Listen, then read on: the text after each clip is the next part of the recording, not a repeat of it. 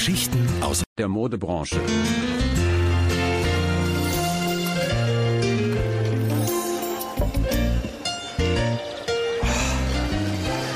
Dress Relief, eine neue Folge ist da. Hallo lieber Sebastian.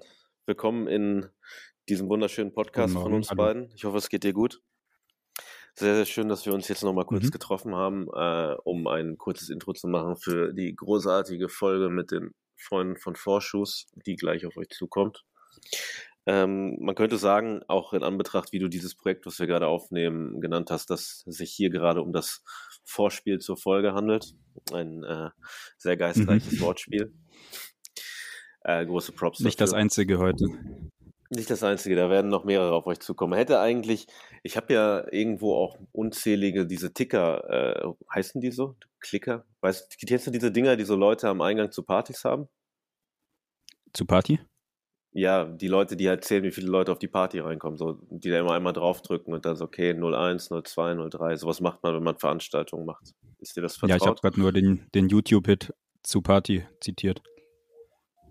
YouTube-Hit zu Party, kenne ich nicht, muss mir schicken. Ja. Naja, auf jeden Fall hätte man sowas machen können und jedes Mal, wenn wir ein lustiges äh, For Fortspiel gebracht haben, hätte man da einmal draufklicken können. Aber nein, freut euch auf die Folge, wird super, kommt gleich. Ähm, es gibt noch ein paar andere Sachen, die wir in letzter Zeit erlebt haben oder die äh, die Modewelt erschüttert und bereichert haben, lieber Sebastian. Denn ich, im Gegensatz zu dir, wohne jetzt in einer Stadt, in der es einen Supreme Store gibt. Mein Beileid. Neidisch, Watzke? Nö. Hm.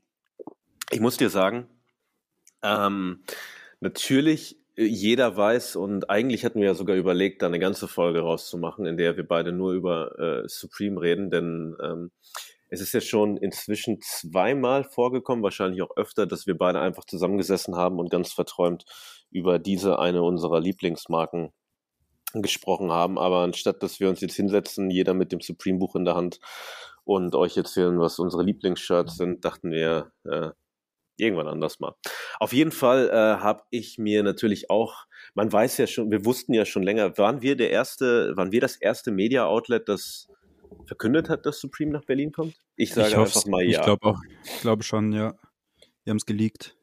Wir haben es definitiv geleakt. Ich meine, klar, man wusste schon vorher, man wusste schon die letzten Jahre über, dass der immer so, ähm, wie sagt man denn im Deutschen so, I heard it through the grapevine sagt man, sagt der. Ich glaube, die ersten Gerüchte habe ich 2012 gehört. Und ja. da dachte ich mir so, oh ja, nein, gut, bitte 2012. nicht, dann laufen die ganzen Honks damit rum. Das war und dann liefen trotzdem die, von euch. Und dann liefen trotzdem die ganzen Honks damit rum und es hat sich nichts geändert. Und jetzt laufen noch mehr Honks damit rum und jetzt ist der Laden da und es laufen wahrscheinlich demnächst noch viel mehr Honks damit rum. Ich glaube nicht, dass das jetzt Leute dazu inspirieren wird, mit Supreme anzufangen natürlich, also die Leute, die du jetzt so äh, abwertend gerade bezeichnet hast, das sind die Leute, die sich das Zeug auch irgendwo, die es eh schon kannten, so.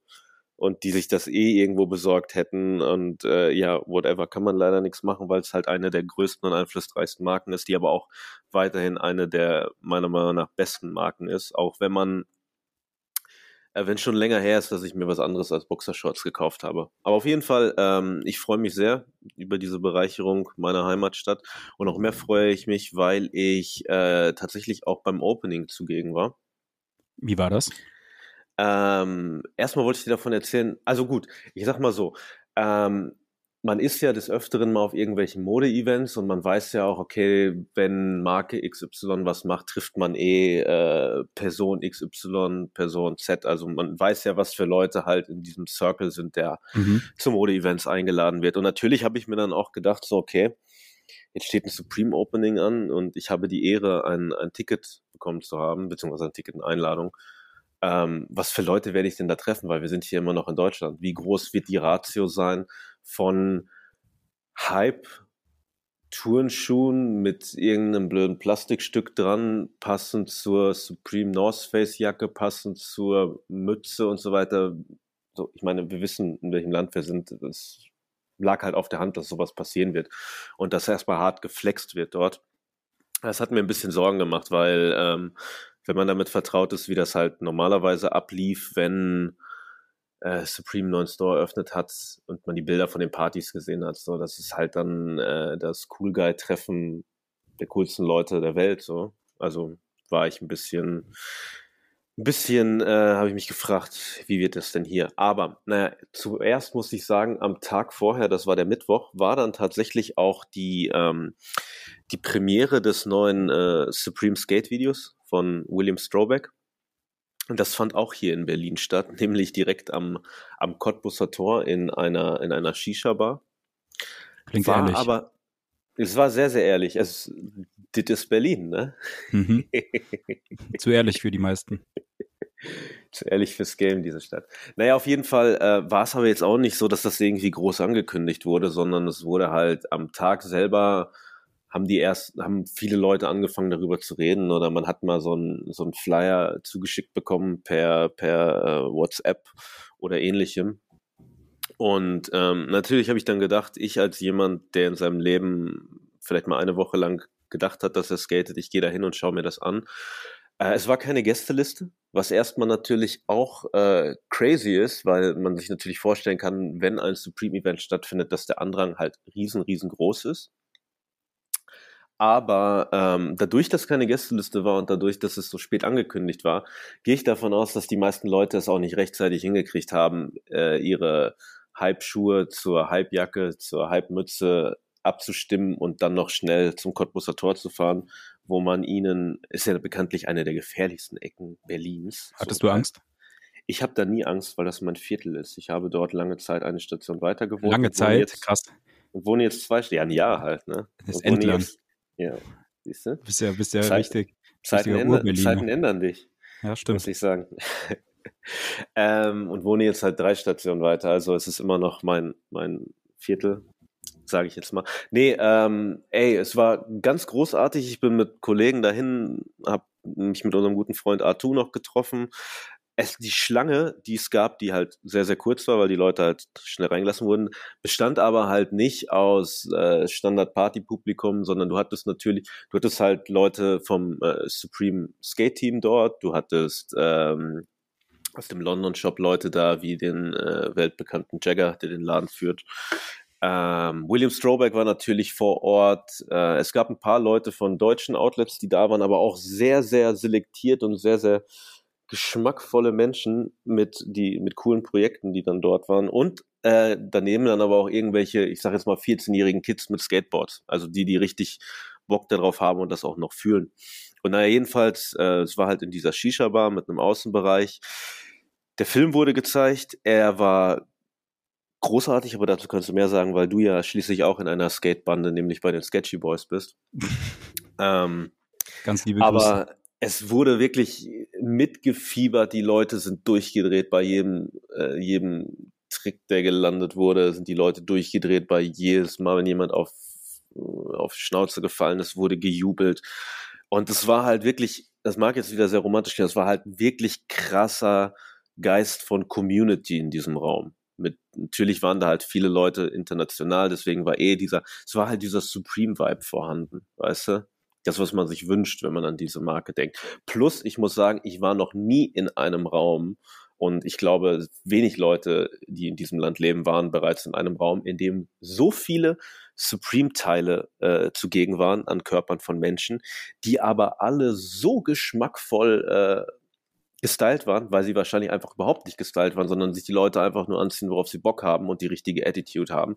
Es war großartig, es war ein richtig, richtig schöner Abend. Es gab diverse Freibiere. Die Schönen lecker? Gruß an meine, ja, schönen Gruß an meine Freunde vom Lowdown Mac, die da waren, meine Freunde von Being Hunted, die dort waren, an den großen Atu und an den guten äh, Peter von Sabukaru. Aber du hast das Video auch gesehen und du bist ja, wie gesagt, auch ein, ein, äh, ein Skaterboy mit einer 8 drin. Ähm, wie ist denn deine Meinung dazu? Ich muss sagen, es war das langweiligste bis jetzt. Würdest du, sa- okay, Ja. ich kann, muss mich da halt raushalten, weil ich kann da jetzt nicht so beurteilen, weil ich kein Skater bin, aber ich fand's großartig. Bitte weiter. Aber es war natürlich trotzdem großartig. Ich habe mich sehr über Kader gefreut, der ist nämlich ein geiler Typ. TJ sowieso ein geiler Typ. Mein Highlight war, es gibt so einen Spot in Berlin, das sind so sechs Stufen. Und da hat Versace Plug letztes Jahr in seinem Fresher-Part Hardflip hochgemacht. Mhm. Und dann kam TJ und hat Nolly Hardflip hochgemacht, was halt krasser ist. Falls ihr Skaterboys zuhört, falls nicht, es ist auf jeden Fall das gleiche, nur dass man es mit dem vorderen Fuß einsteigt, anstatt mit dem hinteren.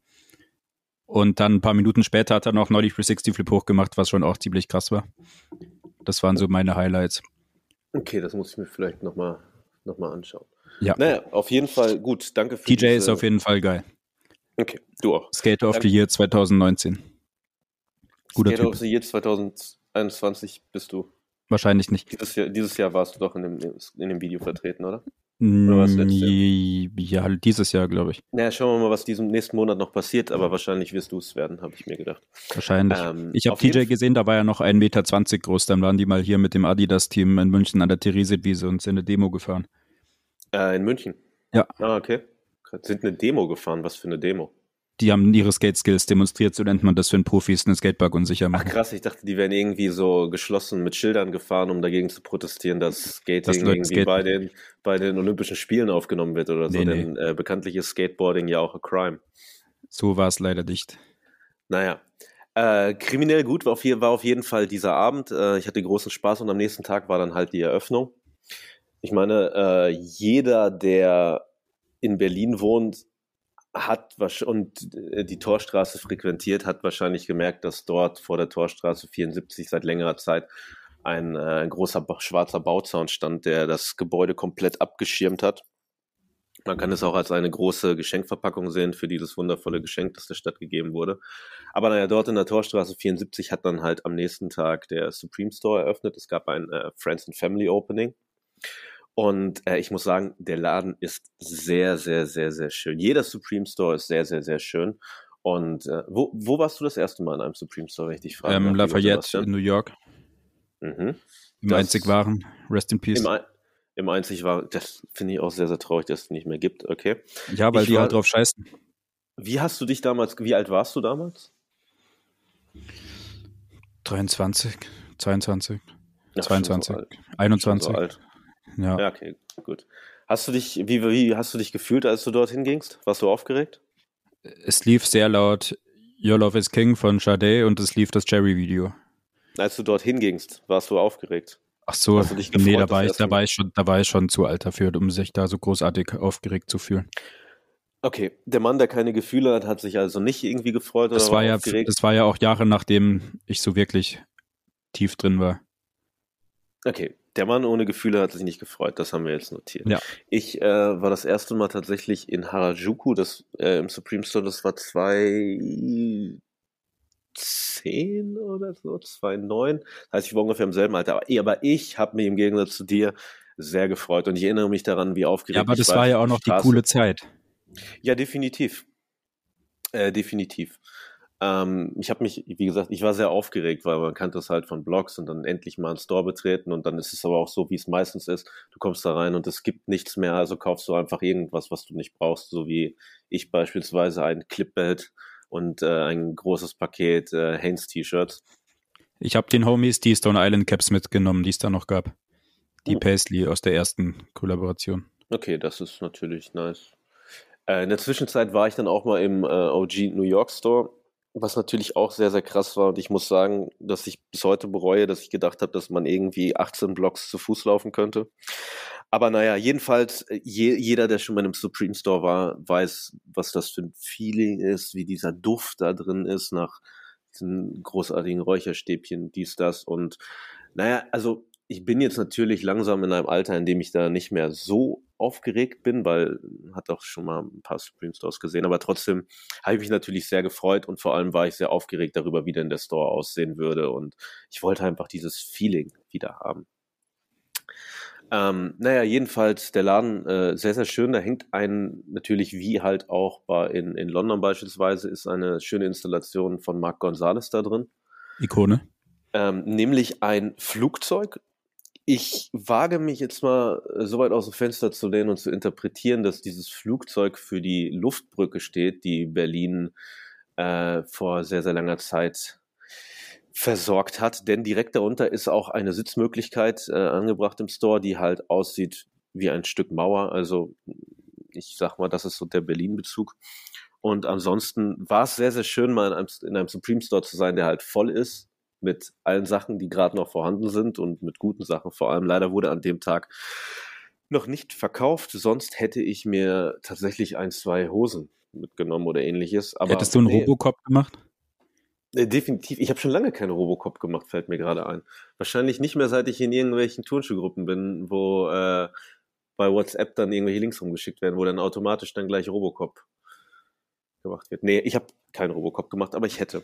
Und ähm, nee, es waren, ähm, ach, was ich aber wirklich, was mich am meisten gefreut hat, und ich hoffe, dass das andere Leute auch bemerkt haben, War die kostenlose Box-Logo-Heat. Nee, das nicht. Ähm, war, dass die äh, Irak New York Graffiti Crew, ich sage immer Irak statt Iraq, ich weiß nicht, irgendwie klingt das cooler, dass die Irak Crew, äh, Crew auch vor Ort war und das tatsächlich im Store auch, und das finde ich fast noch geiler als die Installation von ähm, Mark Gonzalez, dort ein sehr großes Tag von äh, dem guten Earsnot von der Irak-Crew ist. Ähm, wir haben schon mal drüber gesprochen, dass es bei GQ US einen sehr guten Artikel darüber gibt, den sollte jeder lesen. Also googelt einfach Irak, New York und GQ.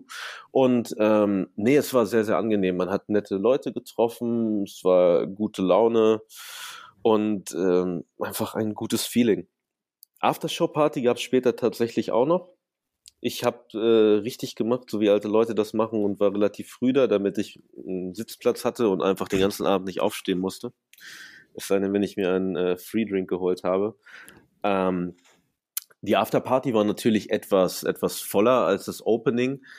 Aber auch da muss ich sagen, genauso wie beim, wie bei der Skate-Videopremiere und beim Opening war es auch bei der Afterparty. Es waren halt einfach so viele nette, gut aussehende, coole Menschen da.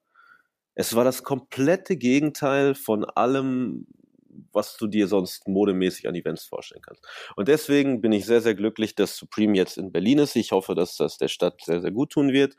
Und ähm, ja, jetzt kann ich mir in Zukunft meine Boxershorts einfach so kaufen und muss sie nicht mehr bestellen. Musst halt anstehen. Ich weiß nicht, ob das besser ist. Ja, ja, wird man sehen, wie das halt, gut, gerade ist Corona, deswegen eh äh, Beschränkungen und all sowas, aber beispielsweise, es gibt ja auch den Paris Supreme Store, wo man seltsamerweise niemals anstehen muss. Vielleicht wird ja Berlin auch so ein Laden. Hoffen wir das Beste. Let's Auf gute surprise Geschäfte. Us. Wie der deutsche Englischsprechende sagt, let's surprise us. Ja, genau. Lassen wir uns Preis. überraschen. Talking about äh, coole Events. Übrigens könnt ihr meine ganze romantische Reise durch die drei Supreme Events auch beim äh, Title Magazine unter title-mac.com nachlesen. Äh, aber talking about good events, ich habe noch einen Tipp, bevor wir jetzt das Vorspiel beenden und ähm, Das wird ein Nachspiel haben. und, und das Hardcore wird mit der neuen Folge mit den Freunden von Vorschuss. Nämlich, allerliebste Freunde, am 2. Dezember, wenn ihr in Berlin seid, äh, empfehle ich euch, in der Inselstraße 13 vorbeizukommen. Aber dazu werdet ihr online sicher auch in den nächsten Tagen, heute, wenn das rauskommt und nicht, aber in den nächsten Tagen was finden. Denn ähm, wir veranstalten, mit wir meine ich die Homies von Obey Closing und die Homies vom Lowdown Magazin und der Homie äh, Planet Luke aus UK, ein ganz großartiger Künstler, der ähm, viel Grafisches macht. Der macht viele Plattencover für UK Electro Acts, der macht T-Shirts für coole kleine Labels, hat eigenes Label, ein, ein Tausendsasser. So würde man ihn bezeichnen. Wir machen gemeinsam eine Ausstellung hier im Obey Art Space, aber dazu alle Infos äh, bei Instagram später. Kommt alle vorbei, schaut euch diese Ausstellung an, es wird ganz großartig. Ähm, sorry, Sebastian, ich glaube, ich habe kein Budget, um dich einzuladen mit einem Zugticket oder so. Ich bleib daheim. Aber Alles ähm, gut. weil wir Freunde sind, würde ich trotzdem darauf vertrauen, dass du kommst und dir ansonsten die Freundschaft kündigen. Ähm, Inzidenz bei 750 heute. Müsste ich mir überlegen. 2G plus, mein Freund, wir machen alles ganz, ganz sicher. Naja, Ja, erzähl es dem Zug. In Anbetracht, dass ich dir wahrscheinlich, weil du nicht kommen wirst, die Freundschaft kündige, weiß ich jetzt Ja. nicht, ob der nächste Podcast stattfindet. Also, liebe Dressies, ähm, Der nächste schon noch, weil das ist ja noch vor dem 2.12. ja gut, okay, gut. Dann äh, nächste Woche ist noch alles gut. Ich hoffe, ihr habt Spaß bei der kommenden Folge jetzt. Lieber Sebastian, hast du noch irgendwas zu sagen? Nö, ich habe leider nichts Spannendes erlebt, wie immer, und habe auch nichts zu bewerben. Okay, dann mache ich mich jetzt auf den Weg und kaufe mir einen neuen Uniqlo-Cardigan und ich wünsche allen Spaß bei der Folge. Wie heißt die Folge jetzt eigentlich? In einem Land vor unserer Zeit oder sowas? Ja, Okay, Viel Spaß bei der neuen Folge in einem Land vor unserer Zeit mit den Freunden von Vorschuss und mit meinem guten Freund Sebi. Und ich bin auch dabei. Und ich bin der Uwe und ich bin auch dabei. Bis dann, Dressis. Viel Spaß. Tschaußen.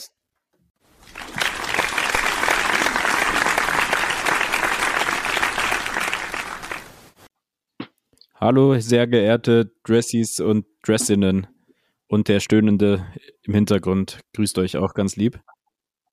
Äh, Einen, einen winterlichen Tee, weil der Winter Ah, lecker. eingekehrt ist. Ich habe mir auch schon einen Tee spanische Orange gegönnt heute. Weil Ich habe halt italienische Limone. auch geil. Ja, das ist krass. Das Äh, habt ihr aber abgeschnitten. ich, ne, tatsächlich nicht, aber wir sind halt beides äh, zwei Männer mit Geschmack. Da kommt sowas ab und an mal vor. Ja, Absolut. Ja. Aber Wir hallo. Wir trinken Gin Tonic. Ist es auch gut? Ist auch lecker und gesund.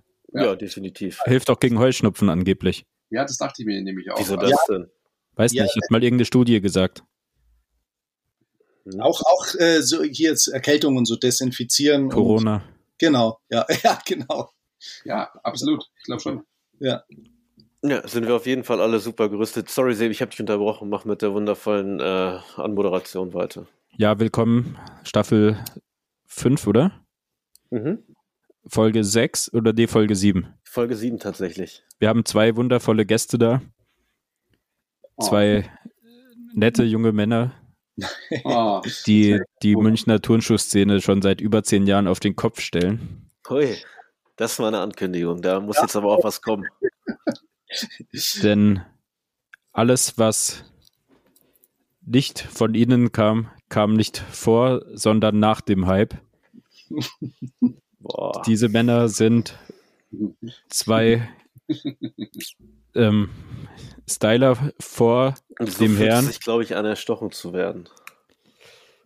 Meinst du das Gefühl, bevor das Messer in dich eindringt?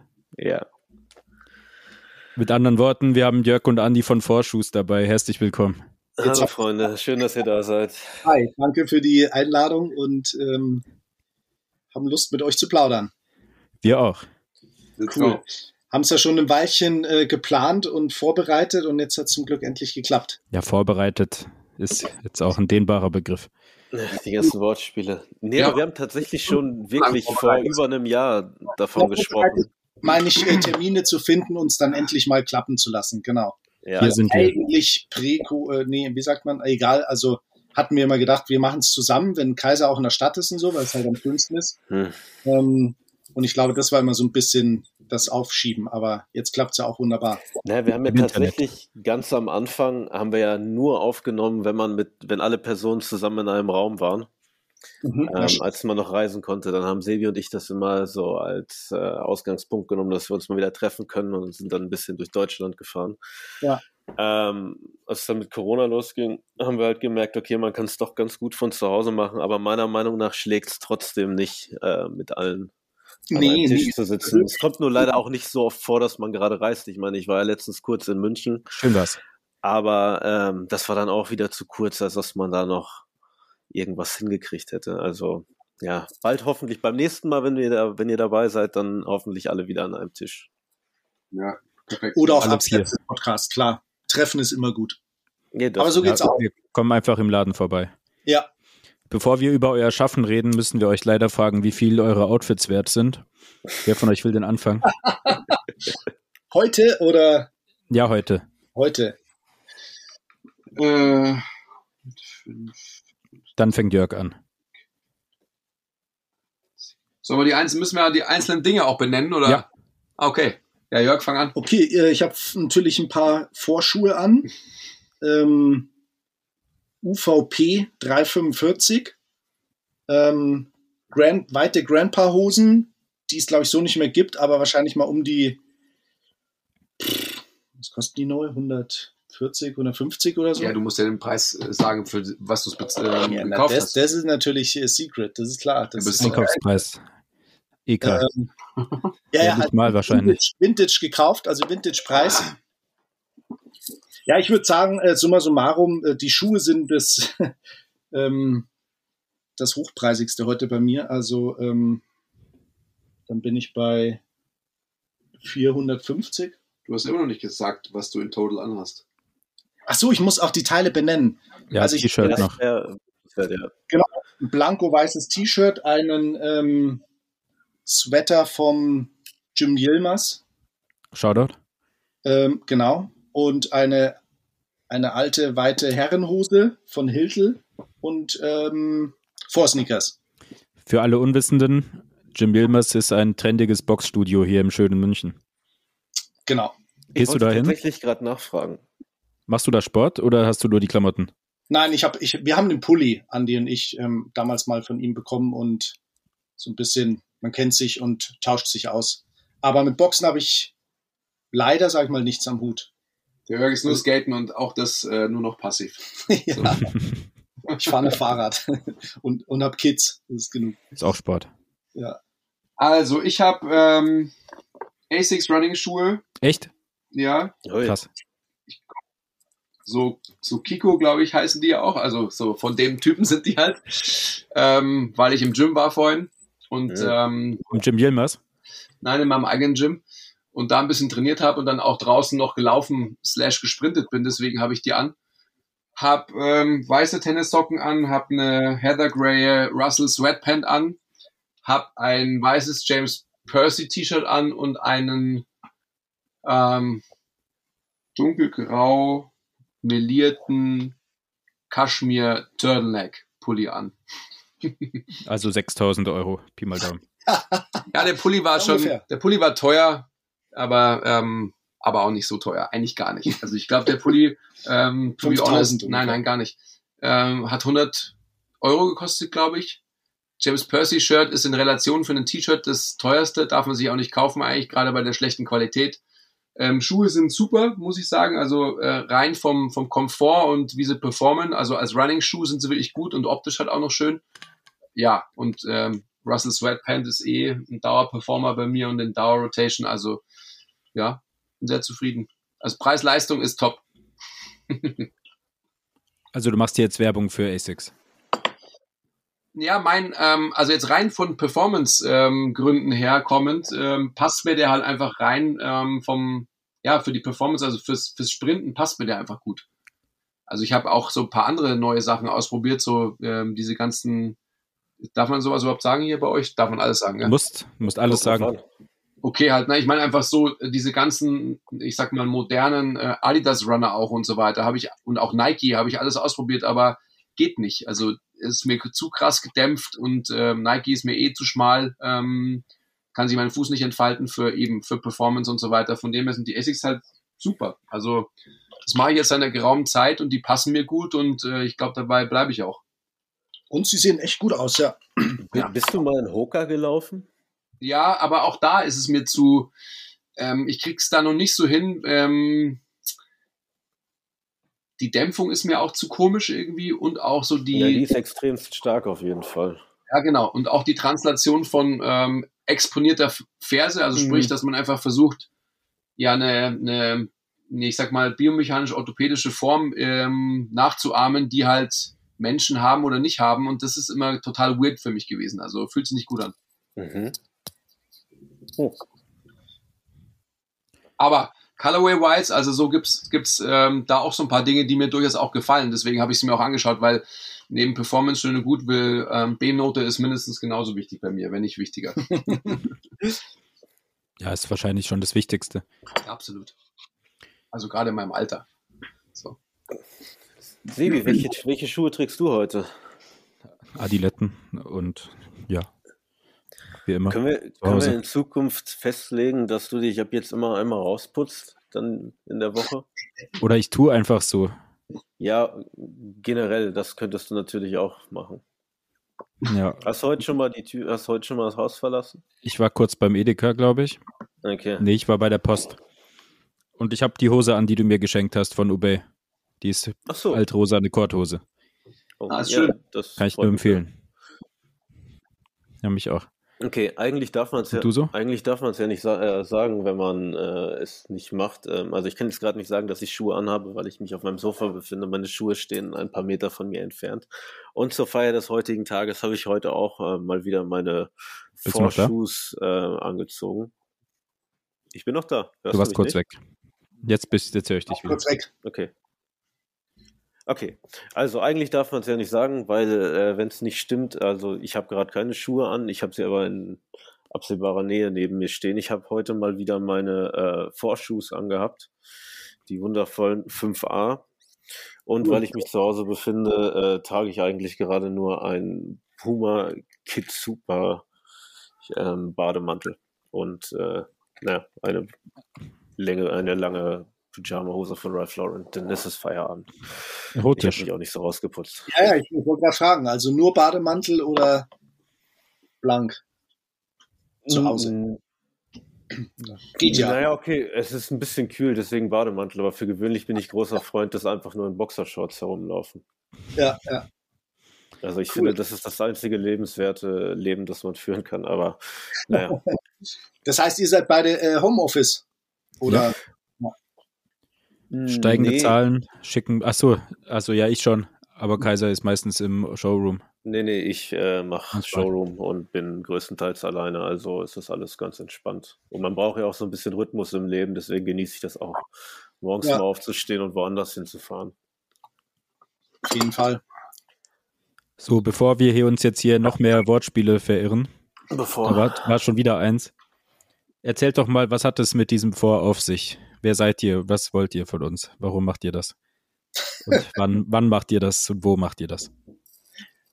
Äh, du meinst vor. Ich habe, da du nämlich Genau. auch vor. Ja. Wir, also machen tun wir es seit elf Jahren inzwischen. Also wir hatten letztes Jahr zehnjähriges. Was wir machen, sollen wir darüber reden oder? Ja, so grob. Also wir machen Schuhe, ähm, Turnschuhe, Sneakers, ähm, was du gebrauchen möchtest. Wir ähm, machen aktuell ähm, oder nee, äh, ich weiß nicht, wie weit ich ausholen soll oder wir. Soweit du möchtest. Wir möchten alles wissen. Wir haben Zeit. Ja, dann, dann könnten wir bei der Gründungsgeschichte anfangen, aber da müssen wir wirklich äh, weit zurückgehen und äh, aus dem Nähkästchen plaudern. Ja, Oder? leg los. Auf? Gut, ähm, also die Geschichte fängt ganz weit hinten bei uns an, weil Andi und ich älteste Freunde sind. Also wir ähm, kennen uns seit über 30 Jahren. Welches Ähm, Baujahr seid ihr, wenn ich fragen darf? wir sind 74 und 76. etwas genau. Also wir sind die äh, 80er Jahre Kids sozusagen und sind in dieser Zeit geprägt worden. Skaten, Basketball, Hip-Hop, Sneakers natürlich aus einer ganz anderen Kultur, also ohne Internet, ohne ähm, Verfügbarkeit von allem. Ähm, aber das waren so die, die Haupteinfluss, ähm, einflussnehmenden Jugendkulturen, Subkulturen, aber der Sneaker im Speziellen äh, geistert um uns quasi schon immer rum. Also seit wir uns kennen, ist das irgendwie äh, das Kernthema, wenn es ums Anziehen geht. Erinnert Ähm, ihr euch noch daran, was so die ersten Turnschuhe waren, die ihr wirklich haben wolltet? Wo ihr wirklich gedacht habt, so, okay, ich, ich brauche den halt so. Ja, ah, puh, also de, den ersten, also mir fallen viele einem an, die auch. Der aller, aller, also ich weiß, der allerkrassendste, prägendste erste, den ich so dringend haben musste, dass ich äh, äh, einen Sommerjob für gemacht habe. Wie, wie hieß das? Also Ferienjob, genau. Ähm, das war bei mir der, also da, da vorher musste ich schon andere Schuhe auch haben, aber mein, mein heiliger Gral mit 15 sowas, das war der Adidas Ewing, äh, auch Conductor, glaube ich, genannt. Ähm, der war damals so quasi in dieser äh, Hip-Hop-Zeit, da gab es dann noch so ein, so ein Nike, da weiß ich den Namen nicht mehr und dann warst du irgendwie so ein Nike- oder Adidas-Partei. Und ich hatte den auf einem MC Shadi-Plattencover gesehen und das war so der Schuh, den musste ich haben. Aber geil. angefangen, angefangen hat es echt wirklich früher. Also jetzt gehen wir noch weiter zurück, da kannten Andi und ich uns noch nicht mal, aber das war so die Zeit, als man, glaube ich, ins Gummi kam, in die fünfte und die Eltern noch quasi die Schuhe mit einem gekauft haben und man dann anfing zu sagen, das will ich aber nicht mehr. Es muss jetzt das sein. Ey, mochtet ihr das früher mit euren Eltern Schuhe kaufen? Ich habe das gehasst. Also nicht böse gemeint, weil ich meine Eltern liebe, aber es gibt nichts Schlimmer, keine schlimmeren Erinnerungen, als so Schuhe aussuchen müssen. Vor allem wenn es um Winterschuhe oder sowas Ja. geht. Absolut. Winterschuhe waren immer schlimm. Das ist bei uns jetzt natürlich schon wieder eine Weile her. Ähm, wir machen es jetzt genau mit unseren Kindern. Ich wollte gerade fragen, lasst ihr dir noch so durch den Laden, sagt ihr noch so, lauf mal eine Runde und dann muss das Kind eine Runde durch den Laden joggen? Nein, bei uns ist es auf alle Fälle so, dass, ähm, also bei uns jetzt, bei, äh, bei uns in der Familie, dass wir einfach Ähm, meine Kinder sind jetzt noch jung, also meine alte Tochter ist äh, dreieinhalb, also ähm, die hat jetzt noch nicht so hohe Ansprüche, wobei sie jetzt schon eine Phase bekommt, dass halt Farben wichtig werden. Ähm, aber ansonsten ist so, ähm, was wir auswählen, das, das, das trägt sie auch. Und da ist vor allem einfach viel, ähm, ich sag mal, Secondhand, was, was, was wir ihr kaufen. Ähm, aber jetzt nochmal zurückkommt. Ich weiß noch genau, dass, dass ich irgendwann mal Chucks, es war eine große Chucks und Lonsdale-Phase, was hier so in München gab, vielleicht auch nicht nur in München, sondern äh, generell so subkulturmäßig irgendwie in Deutschland. Also so ein bisschen so ähm, Doc Martens, Chucks, eher so, so ein britischer Einfluss, ähm, eben Lonsdale, so, so ein bisschen Hooligan-mäßig und so weiter. Das war mal eine Zeit, die, die irgendwie ähm, ja, omnipräsent war, irgendwie, vor allem bei uns so auf der Schule. Also Chevignon damals noch, ähm, kennt man ja mittlerweile oder heutzutage auch noch. Ähm, ich kann mich noch erinnern, dass bei mir so die Sneakers-Zeit relativ früh losging, weil meine, ich weiß es nicht mehr genau, wo das war, aber mh, hm, meine Oma wohnte im Bayerischen Wald und irgendwo drumherum gab es so einen, so einen Adidas Outlet. Also das hieß natürlich damals noch nicht so, aber da gab es halt Adidas-Schuhe. Ähm, Lagerverkauf. Ja, aber halt, äh, aber Lagerverkauf halt big, big, big time. Also es war unglaublich immer. Und da habe ich damals eben schon, ähm, da war ich neun, das äh, kann ich mich noch erinnern, da habe ich mir damals schon so, ich weiß gar nicht mehr, wie das Modell dann hieß, I don't know, ähm, aber halt schon so High-Tops gekauft und meine Eltern immer gesagt haben, so, so quasi, was willst du mit dem Winterstiefel? Aber es war halt für mich natürlich einfach so, das habe ich halt getragen, ähm, ja, all year round natürlich. Geil. Also es, das ging schon ganz früh los, dass, dass man sich so speziell für irgendwas interessiert hat, weil man es halt erstmal optisch gut fand. Ähm, und dann natürlich auch noch bestätigt und bestärkt halt vor allem durch die Hip-Hop-Einflüsse, weil das, das war ja so das Einzige, was man halt so hatte. Also die Skate-Einflüsse war ja dann wieder optisch ein ganz anderer Style, also mit den als Skate-Marken dann aufkamen, ähm, die halt ähm, dann eigene Skate-Latschen gemacht haben. Wobei wieder außer ganz, ganz früher so die ganz, ganz frühen Vision-Schuhe, ich weiß nicht, ob ihr die irgendwie so vor Augen habt, das waren eigentlich so ja, ja so mit gibt's wieder oder schwarze Mid-Top. Die versuchen ähm, eigentlich so alle zwei Seasons mal wiederzukommen. Also man sieht sie eigentlich auf fast jeder Messe. Mhm. Ah, okay, ja, die mit dem Oli-Pad an der Seite, mit diesem. Mhm. Ja. Genau. Ja. Aber das war, wir haben eigentlich andere Latschen immer zum Skaten angehabt, also eben viel Chucks damals schon. Ähm, ja, das war eigentlich so die Phase. Und zum Ausgehen oder zum, zum Flexen halt dann irgendwelche weißen, also bei mir immer so, wenn du mir auch die Frage stellst, flach versus hoch, ähm, immer hoch. Jetzt so mit dem 5a äh, habe ich auch gelernt, dass man auch flache Schuhe tragen kann, aber ansonsten war eigentlich so mh, hm, die, die Hauptzeit des Schuhflexens für mich eher immer so Mid-Cut oder High-Top sogar. Also hast du dein eigenes Zeug gar nicht getragen? Ähm, doch, weil wir ja viel, also, also, also nur, die, nur die hohen in der, genau, in der Vorzeit ähm, bei mir im Schrank immer, also viel mehr die B-Modelle als die, als die A-Modelle, als, mhm. als die Flachmodelle, definitiv. Weil halt eine Hose auch viel besser fällt. Also es sind jetzt so, so Sachen, die kann man jetzt mal durchdiskutieren, aber eine Hose fällt halt, fällt oder staut sich oder whatsoever ähm, einfach immer schöner, jetzt für mich persönlich gesprochen, als bei einem flachen Schuh. Ich muss aber auch sagen, dass ich früher wirklich primär ähm, High-Tops getragen habe. Ja. Ja. Und äh, es waren dieselben Beweggründe, also so Hip-Hop-Einflüsse. Und ja, ich habe damals halt sehr weite Hosen getragen, das fand ich auch, sah besser dazu aus. Plus dann hat ja, die Hosen auch nicht kaputt gelaufen. Ja, absolut. Ja. Aber gut, ich glaube auch einfach, dass halt so, weiß nicht, das war bei mir, glaube ich, auch so ein Grund, so gerade so over-exaggerated, als so kleiner Pimpf irgendwie so fette Schuhe anzuhaben, also gerade High-Tops, was ja nochmal mehr Aussagekraft hatte, als halt einen flachen Schuh anzuziehen, was halt alle so anhatten. Also weiß ich, irgendwie einen Fußballschuh oder, oder sonst irgendwas so ähm, auch als Straßenschuh zu haben. Also ihr wisst schon, was ich meine. Also ja, so ein V1A zum Beispiel. Genau. Das ist halt, ähm, ja, nice to have, aber ich wollte halt immer mehr am Fuß haben, also wirklich mehr. Also, weil allein schon. 1B. Ja, genau. 1B ist auf alle Fälle mehr natürlich, also äh, das Doppelte mehr als ein 1A. also ich habe tatsächlich, äh, äh, jetzt wo ihr über High-Tops redet, ähm, meine Adidas Ewings, die habe ich so krass aufgetragen, bis sie, also die gingen immer noch, aber ich habe sie dann zum Schluss äh, von, das waren auch High Tops, vom High Top zum Low, Low Top gecuttet, also abgeschnitten. Wie ein Vans Halfcap. Krass. Weil ich, ja, weil, also ich hatte halt die Low Tops, hatte ich auch, also das kann man ja fast nicht erzählen, aber die habe ich halt nur in einer viel zu großen Größe mal bekommen und habe die halt mit, damals gab es ja auch schon weite Hosen, so eine Phase, mit weiten Hosen getragen, aber viel zu groß. Und da fiel es aber nicht so auf. Aber eigentlich war es halt nicht geil. Und dann habe ich mir die High Tops irgendwann, als sie echt dabei waren, abgeschnitten zu einem Low Top. Also halt, äh, da war schon das äh, Customizen, glaube ich, irgendwie äh, steckte in uns. Und habe die wieder zugenäht und mit Kleber versiegelt, also wo der Schaum und so rauskam. Und habe die dann als Low Tops noch getragen. Mhm. So lange wie es oh. ging. Also, ja, aus zwei mach, nee, aus einem mach zwei. Ja, wenn du dafür den ganzen Sommer geopfert hast, dann muss sich das ja auch lohnen.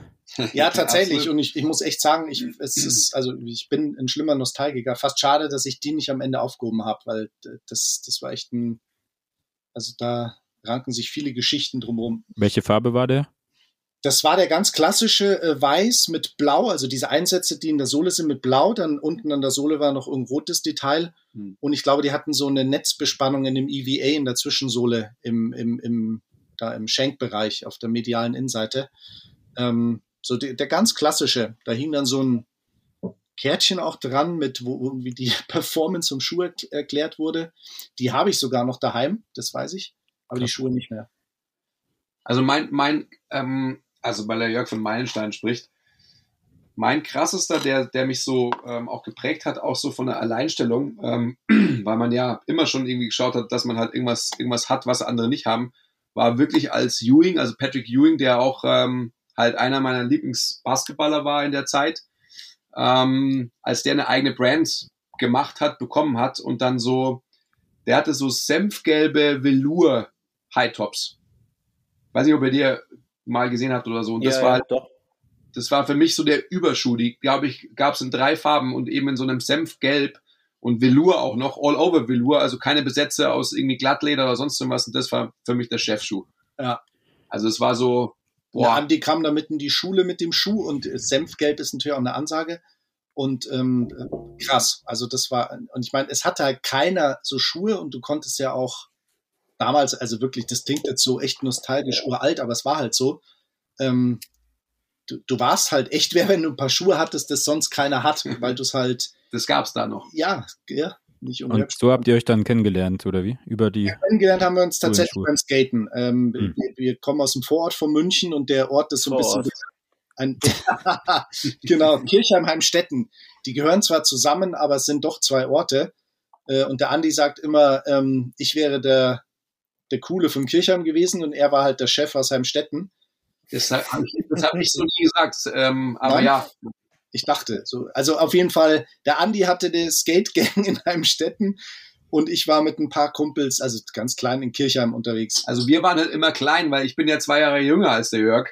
Also wir waren halt immer die Kleinen und der Jörg war halt so ein fieser, großer Rapper, an der Schule auch schon und so weiter. Und irgendwann mal haben wir uns tatsächlich beim Skaten mal getroffen. Also so, wo sich tatsächlich unsere Wege gekreuzt haben. Und dann ähm, ja, haben wir Kleinen uns halt getraut, auch zu fragen, ob man halt gemeinsam skatet. Und so ging es dann los. Ja, wir haben uns an der Mini-Ramp getroffen und sind Mini-Ramp gefahren und äh, also nee, wie ist es? Äh, nicht Mini-Ramp, diese, die zum Springen. Also halt, ja, wisst schon.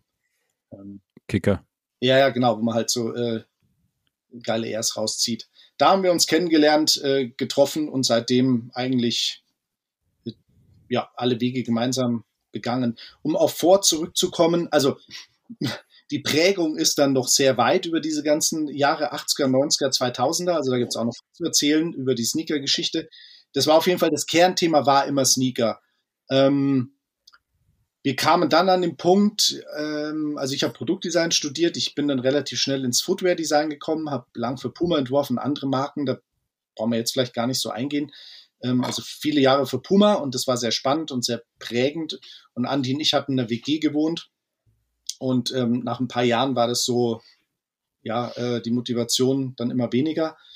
Und ähm, der Andi war in Gründungslaune.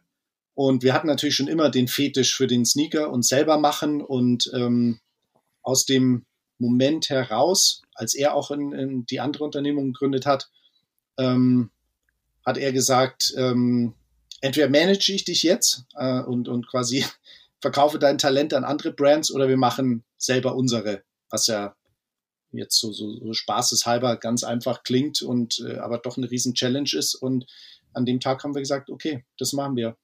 Und der Grund war aber nicht ähm, jetzt so aus der Laune heraus, sondern wirklich tatsächlich, dass wir was Bestimmtes machen wollten, was wir jetzt bis heute auch machen, um wieder auf vor zurückzukommen.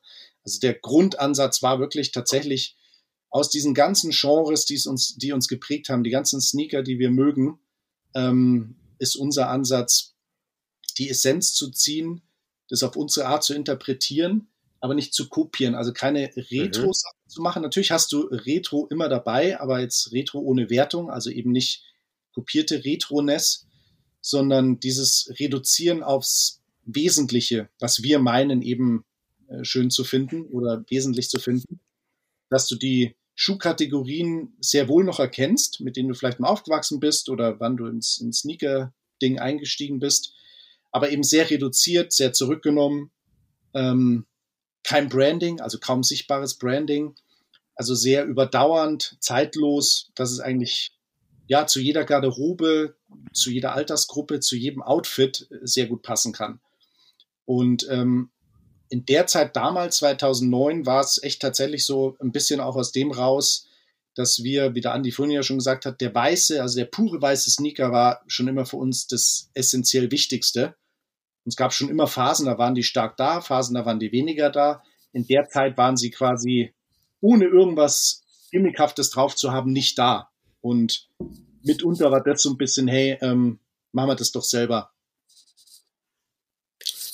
Ja, das stimmt tatsächlich. Es, wie gesagt, es gibt ja immer diese Zeit, wenn irgendein Schuh dominant ist, wie ein Air Force One, der ist dann auch in Weiß dominant. Superstar kaufen die Leute primär in Weiß. Zu der Zeit war halt wirklich äh, sowas gar nicht vorhanden. Es sei denn, man hat sich direkt so, ich sag jetzt mal so, so Luxuszeug wie ähm, Common Projects oder so angeschaut. Aber nee, es war ja, ja auch bevor, wie, bevor der, äh, der Stan Smith wieder äh, Season für Season rauskam und all sowas. Ja, total, klar. Das, das war jetzt, war Wilde Zeiten waren das. Ja.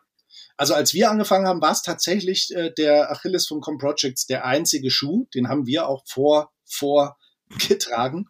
Aber einer der unbequemsten Schuhe, die es gibt, finde genau, ich. Genau. Das war auch so mit das Ding. Also mal, wer schön sein will, muss leiden. Also da, da, war halt der Look war dann wichtiger. Aber tatsächlich, also vor allem bei mir, ähm, wenn ich den Tag getragen habe, hatte ich Knieschmerzen am Abend. Aber ähm, so schlimm gleich. Meine Füße haben so hart geblutet beim Junge, ersten Junge. Übertragen. Ja, er, ist halt steif wie ein Brett und ähm, wenn du, ich, ich bin relativ äh, leicht und, und schlank.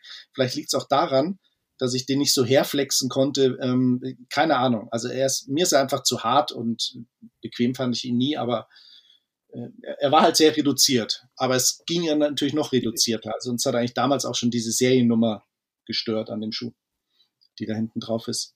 Mhm. Ähm, Was genau bedeutet die nochmal? Ich glaube, das ist Produktionscharge, äh, ja, ich weiß es nicht genau, aber es, es hat schon irgendwas. Es hat ähm, auf jeden Fall eine Bedeutung, aber ich, es entfällt mir immer. Und falls ich die irgendwann mal wieder tragen sollte, was ich bestimmt nicht tun werde, dann wäre es ja gut, das zu wissen, weil es mich jemand einfach so anspricht. Weil es immer passiert. Naja, man muss Bescheid wissen, was man trägt. Ja, stimmt. Genau. Also ähm, da haben wir dann äh, in, diesem, in dieser Gründungslaune vom Andi, ähm, wo er sich dann quasi äh, mich geschnappt hat, war das korrekt? Ja. Ähm, da haben wir gestartet und ähm, ja, ähm, der Ansatz war also wirklich von damals bis heute eben dieser, wie, wie gerade beschrieben, also sich diesen Chance annehmen. Wir hatten eigentlich damals wirklich schon ähm, Ende 2009 wussten wir eigentlich, welchen Schuhtypen wir uns natürlich annehmen wollen, weil das waren die, die Schuhe, die, die uns geprägt haben, die aber nach wie vor heute einfach ähm, das Ding sind. Also sei es der Runner oder eben so ein klassischer Capsule-Schuh, äh, High Tops, äh, Basketball inspiriert. Bei uns kam natürlich noch, ähm, das mal, war mal mehr, mal weniger Trend, so die Tennis-Ära, also 80er Jahre, Boris Becker, Lendl und so Sachen. Das ist bei uns der, dadurch ist der 3A entstanden, auch mit der Sohle. Also die Inspiration kommt so ein bisschen aus der Ecke. Sowas ja, war die Tennis, die Tennissachen sind aber schon wirklich gut aus der Zeit, aber irgendwie doch schon ziemlich unterschätzt, muss man sagen. Ja, klar, aber wenn du so ein GV oder sowas nimmst, ich meine, das ist schon, ähm, ja, das sind, das, das, das waren prägende Modelle, finde ich, aus der Zeit. Vor allem, ähm, ich glaube, weil Ten war, okay, ihr seid ein, ein, paar Jährchen älter als ich. Tennis war aber auch in Deutschland beliebter als äh, Basketball in den 80ern. oder? Ja, ja. Das, Also, deswegen, ja. das habe ich nämlich damals schon gemerkt, weil als ich angefangen habe äh, mit dem, mit dem, ich sage jetzt mal Sneaker-Hunting, da, äh, wenn man dann mal auf den Flohmarkt gegangen ist, du hast halt nie irgendwelche alten Jordans oder sowas gefunden, aber man hat immer unfassbar gute Lendl-Sachen oder Boris Becker-Schuhe und sowas gefunden. Ja. Und wenn man Glück hatte, mal ein paar Agassiz. Mhm. Ja, ich muss auch sagen, in unserer Jugend ähm, hattest du halt Adidas Allrounds und sowas zum Skaten. Da hatte da gar, also Jordans und er, ich weiß gar nicht, wann der erste rauskam, aber das hatte 85. ja Wann? 85. 85. 85, ja. Das 85. Hatte damals kein Mensch hatte, also ich kann mich nicht erinnern, jemals jemand in sowas zum Skaten oder auch so gesehen zu haben. Das war mehr so ein Ami-Ding, weil die dort auf dem Gabeltisch gelandet sind. Ja, Mhm. wahrscheinlich echt. Und es war echt dann re regional oder einfach auch äh, ländermäßig, ähm, wo die Styles wirklich, wer auch immer was wie geprägt hat, aber dadurch äh, viel aufgeteilter. Und du kamst halt nicht ran. Es gab halt kein Internet. Also von dem her bist du halt, ja, von dem umgeben gewesen, was da war, was irgendwelche größeren vielleicht anhatten, wo du es entdecken konntest. Oder wie gesagt, Plattencover, Magazine, das war's. Das stimmt, ja. Ich weiß noch, die ersten paar Jahre gab es ja bei euch eigentlich nur mehr oder weniger den 1A B und den 2A B. Und jetzt Ja. über die letzten Jahre kamen immer mehr neue Silhouetten hinzu. Ja. Und das nimmt fast kein Ende mehr. Das neueste Ding ist ja jetzt der Canvas. Heißt der einfach Canvas? Schon, oder? Ja, das, der Oder ist heißt der 1, irgendwie anders? 1 haben wir ihn genannt, weil er eigentlich aus dieser Hm. 1er-Generation herausgeboren wurde. Also die, die Modelle haben bei uns wirklich so ganz simpel, der, der, die Zahl steht für die Generation. Also ähm, der erste Release war eben der 1er, der zweite war der 2er und A ist flach, B ist hoch. Und der 1E ist schon irgendwo so bei diesem 1A, 1B aus, aus dieser Ecke heraus entstanden. Aber ich glaube, also ähm, es, es wurde, natürlich haben wir von Jahr zu Jahr haben wir uns entwickelt und es ging voran und deswegen dann äh, uns auch getraut, oder was heißt getraut, konnten dann auch ähm, neue Silhouetten entwickeln. Aber ich glaube, wenn du es auf die letzten zehn Jahre aufteilst, ist es recht konstant gewesen. Jetzt ist gefühlt so ein bisschen mehr passiert, aber ähm, das hat auch diverse Gründe. Ähm, der Dreier, also eben mit der, mit der zweiten neuen Sohle, die wir gemacht haben, der ist ja auch schon, glaube ich, 2015 oder sowas, oder? Mhm. Gestartet. Und die, genau. Also ich glaube, Sebi, du hast, du hast den, den Eindruck natürlich zu Recht, dass sich in der letzten Zeit irgendwie äh, rein von der Präsenz, die man auch so eben auf Instagram oder wo auch immer halt irgendwie ähm, sehen kann, mitbekommt, da hat sich natürlich viel mehr getan. Wenn es nach uns gegangen wäre, hätte es sich viel schneller, viel mehr getan. Also gerade was der Jörg vorhin auch gesagt hat, so Entwicklung von, von Runner-Silhouetten und so weiter. Wir hatten ja am Anfang immer das Bestreben, dass wir nur auf Vorsohlen, also auf eigen designten und produzierten Sohlen ähm, Schuhe rausbringen, was natürlich ein unglaublich hoher Anspruch ist.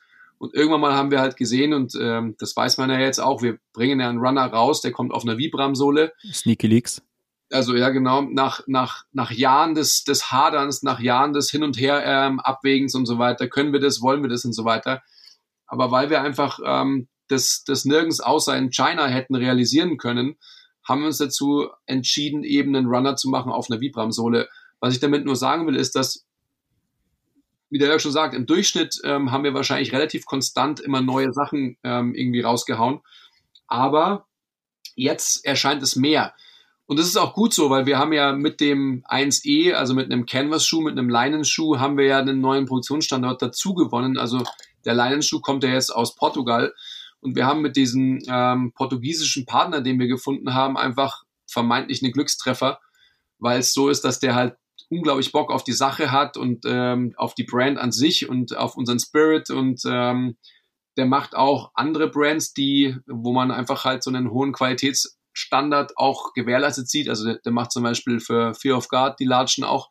Mhm. Und ähm, also ja, der macht bis dato einen sehr, sehr guten Job. Was ich damit sagen will, ist, dass wir natürlich darauf erpicht sind, jetzt in der nahen Zukunft viel schneller auch äh, Produkte zu entwickeln. Das heißt, wir werden, ähm, jetzt werden wir schon sehr, sehr brand ähm, spezifisch, holt mich da wieder weg, wenn ihr keinen Bock habt. Wir haben Ähm, nur Bock. ja, okay. wir, wir werden auf alle Fälle so quasi, was die, die cheesy Forever Line anbelangt, werden wir auf alle Fälle weiterhin so diese Capsule Ecke, wenn man so will, so ein bisschen immer so retro angelehnt, ähm, von der Silhouette her, auch von den Materialien und so, werden wir weiterhin Pirmasens in Deutschland produzieren. Mhm. Und ich, ich nenne es immer ähm, nicht Research and Development, sondern Fun and Development ähm, Abteilung werden wir in Portugal eben halt weiterhin haben können, wo wir viel, viel, ich sag mal, progressiver ähm, entwickeln können, auch weil der eben Bock hat und weil der ja darauf erpicht ist, dass ähm, dass wir halt einfach weiterkommen und äh, dass er quasi auch so sein Know-how und seine Erfahrung und so weiter damit einfließen lassen kann, was natürlich super für uns ist. Das heißt, da wird ähm, sehr, sehr viel mehr ähm, auch quasi von unserer Seite durchaus auch mal ausprobiert werden, was vielleicht dann auch final gar nicht in eine Produktion kommt. Also sprich, wir werden uns da viel mehr zugestehen, sage ich mal, weil wir viel schnellere Möglichkeiten in der Umsetzung haben als bis dato die letzten zehn Jahre. Also ich glaube, was man noch einwerfen muss für alle, die noch nie von uns gehört haben, Schämt wir, euch. Sind ja, wir, wir sind ja keine äh, Made in, also Schämt euch, genau. keine Made in Germany geborene Brand, also vor ist Made in Germany. Das wurden wir. Wir sind äh, Münchner Jungs, wir sitzen in Deutschland, ähm, wir sind sicherlich deutsch, was auch immer das bedeutet, aber so dieses vielleicht klarere, reduziertere, äh, zurückgenommenere. Aber gestartet haben wir damals ähm, äh, in Vietnam. Das war einfach aus meiner Vergangenheit der Connections über, über Puma. Du hast einfach damals vor zehn Jahren, also da gab es es erstens noch nicht. Und du warst sowieso noch viel froher, als du es heute auch bist, jemand zu finden, der dir deine Designs umsetzt, der für dich Schuhe macht. Mhm. Und das war cool und so haben wir damals angefangen. Das war, das war gut. Und ähm, warum es, glaube ich, wie der Sebi auch gesagt hat, quasi jetzt immer schneller wurde, ist auch dem geschuldet, dass wir dann, als es äh, in Made in Vietnam mit den ersten Schuhen, also Einser und Zweier, so wie du sie, glaube ich, auch noch kennst, Sebi, Mhm. und ich glaube, Kaiser, du hast ein bis- bisschen später entdeckt. Das waren ja unsere Startschuhe, das waren, die im Amen noch standen und so, den gibt's ja auch nicht mehr. Ähm, das war, ähm, das war gut, uns wurde dann dort aber immer zäher und wir waren dann fast an einem Punkt, wo es uns vielleicht sogar eigentlich hätte nicht mehr geben können. Und das hat wieder einen riesen Break in das Ganze reingehauen und eine riesen Verzögerung, ähm, dass wir einen Runner machen wollen und dies und das, das wussten wir schon 2009. Und wie der Andi vorhin gesagt hat, wir ähm, hatten uns natürlich vieles auch leichter vorgestellt. Also gerade eine Runner-Sohle ist, ist einfach, ähm, war für uns Pflicht, dass wir die selber entwerfen, aber wie die umsetzen. Und als wir in Made in Vietnam aufgehört haben und dann an diesem Punkt waren, pff, okay, ähm, was machen wir jetzt? Wo gehen wir hin? Wo finden wir was? Mussten wir quasi wieder fast bei Null anfangen. Hätten wir auch nicht gedacht, war aber so. Also ein immenser Aufwand mit dem Umzug und es hatte dann das Schicksal für uns, ähm, das Made in Germany, also mit der Produktion Pirmasens ergeben, was auch wirklich sehr, sehr geil für uns ist als Brand, also deutsche Marke und äh, diese Schuhlinie in Deutschland zu produzieren. Aber das hat einen riesen Verzug reingebracht in das Ganze. Ich, wenn, wenn das Hm. ähm, bei einer Marke, die heute startet, also gerade zum Beispiel in Portugal, die ja wieder sehr stark sind, ähm, und du entwickelst da deine Sachen, dann hast du halt so einen Versatz nicht mehr. Da haben wir halt einfach sowas noch erleben müssen. Und das hat uns schon stark zurückgeworfen im Entwickeln, im Vorankommen, in neue Silhouetten bringen. Ich sag mal jetzt, seitdem wir dann den Umzug hatten zu Made in Germany und auch da ja wirklich fast von null alles neu aufsetzen mussten, das hat nochmal sau viel Zeit gebraucht. Zulieferer finden, Leisten neu entwickeln und, und, und. Ähm, das Setup steht jetzt und es läuft. Und da kommen die Schuhe, die ihr kennt, 1A, 2A, 5A, 3A, die kommen da raus, die kommen Ast rein, tipptopp da raus, das steht. Und das hat halt echt Zeit gebraucht. Jetzt kommt dieser neue Stream dazu, den, den der Andi gerade erwähnt hat. Deswegen glaube ich, hat es jetzt so einen großen Sprung gemacht, dass man denkt, wow, jetzt kommt ja so viel mehr als früher.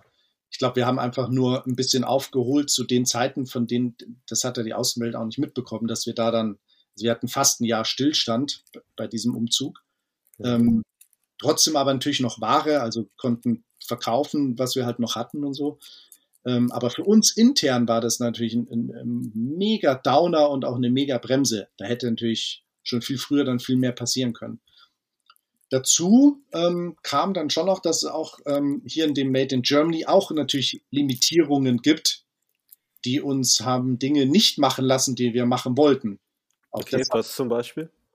ja, du, das Einfachste, glaube ich, ist echt der, der Canvas als Beispiel. Einfach ist nicht einfach. Also jeder denkt jetzt bei einem Leinenschuh, okay, das ist so quasi gefühlt das Einfachste vom Einfachen. Ähm, bei einem Chuck, der milliardenfach irgendwo in, in äh, China gemacht wird, ja, klar, weil er halt seit 100 Jahren so gemacht wird. Vulcanized ist auch somit das äh, einfachste ähm, an, an, an Sohlenproduktion. Wir wollten ja keinen äh, Vulcanized Leinenschuh machen, sondern eben auf der Einsersohle.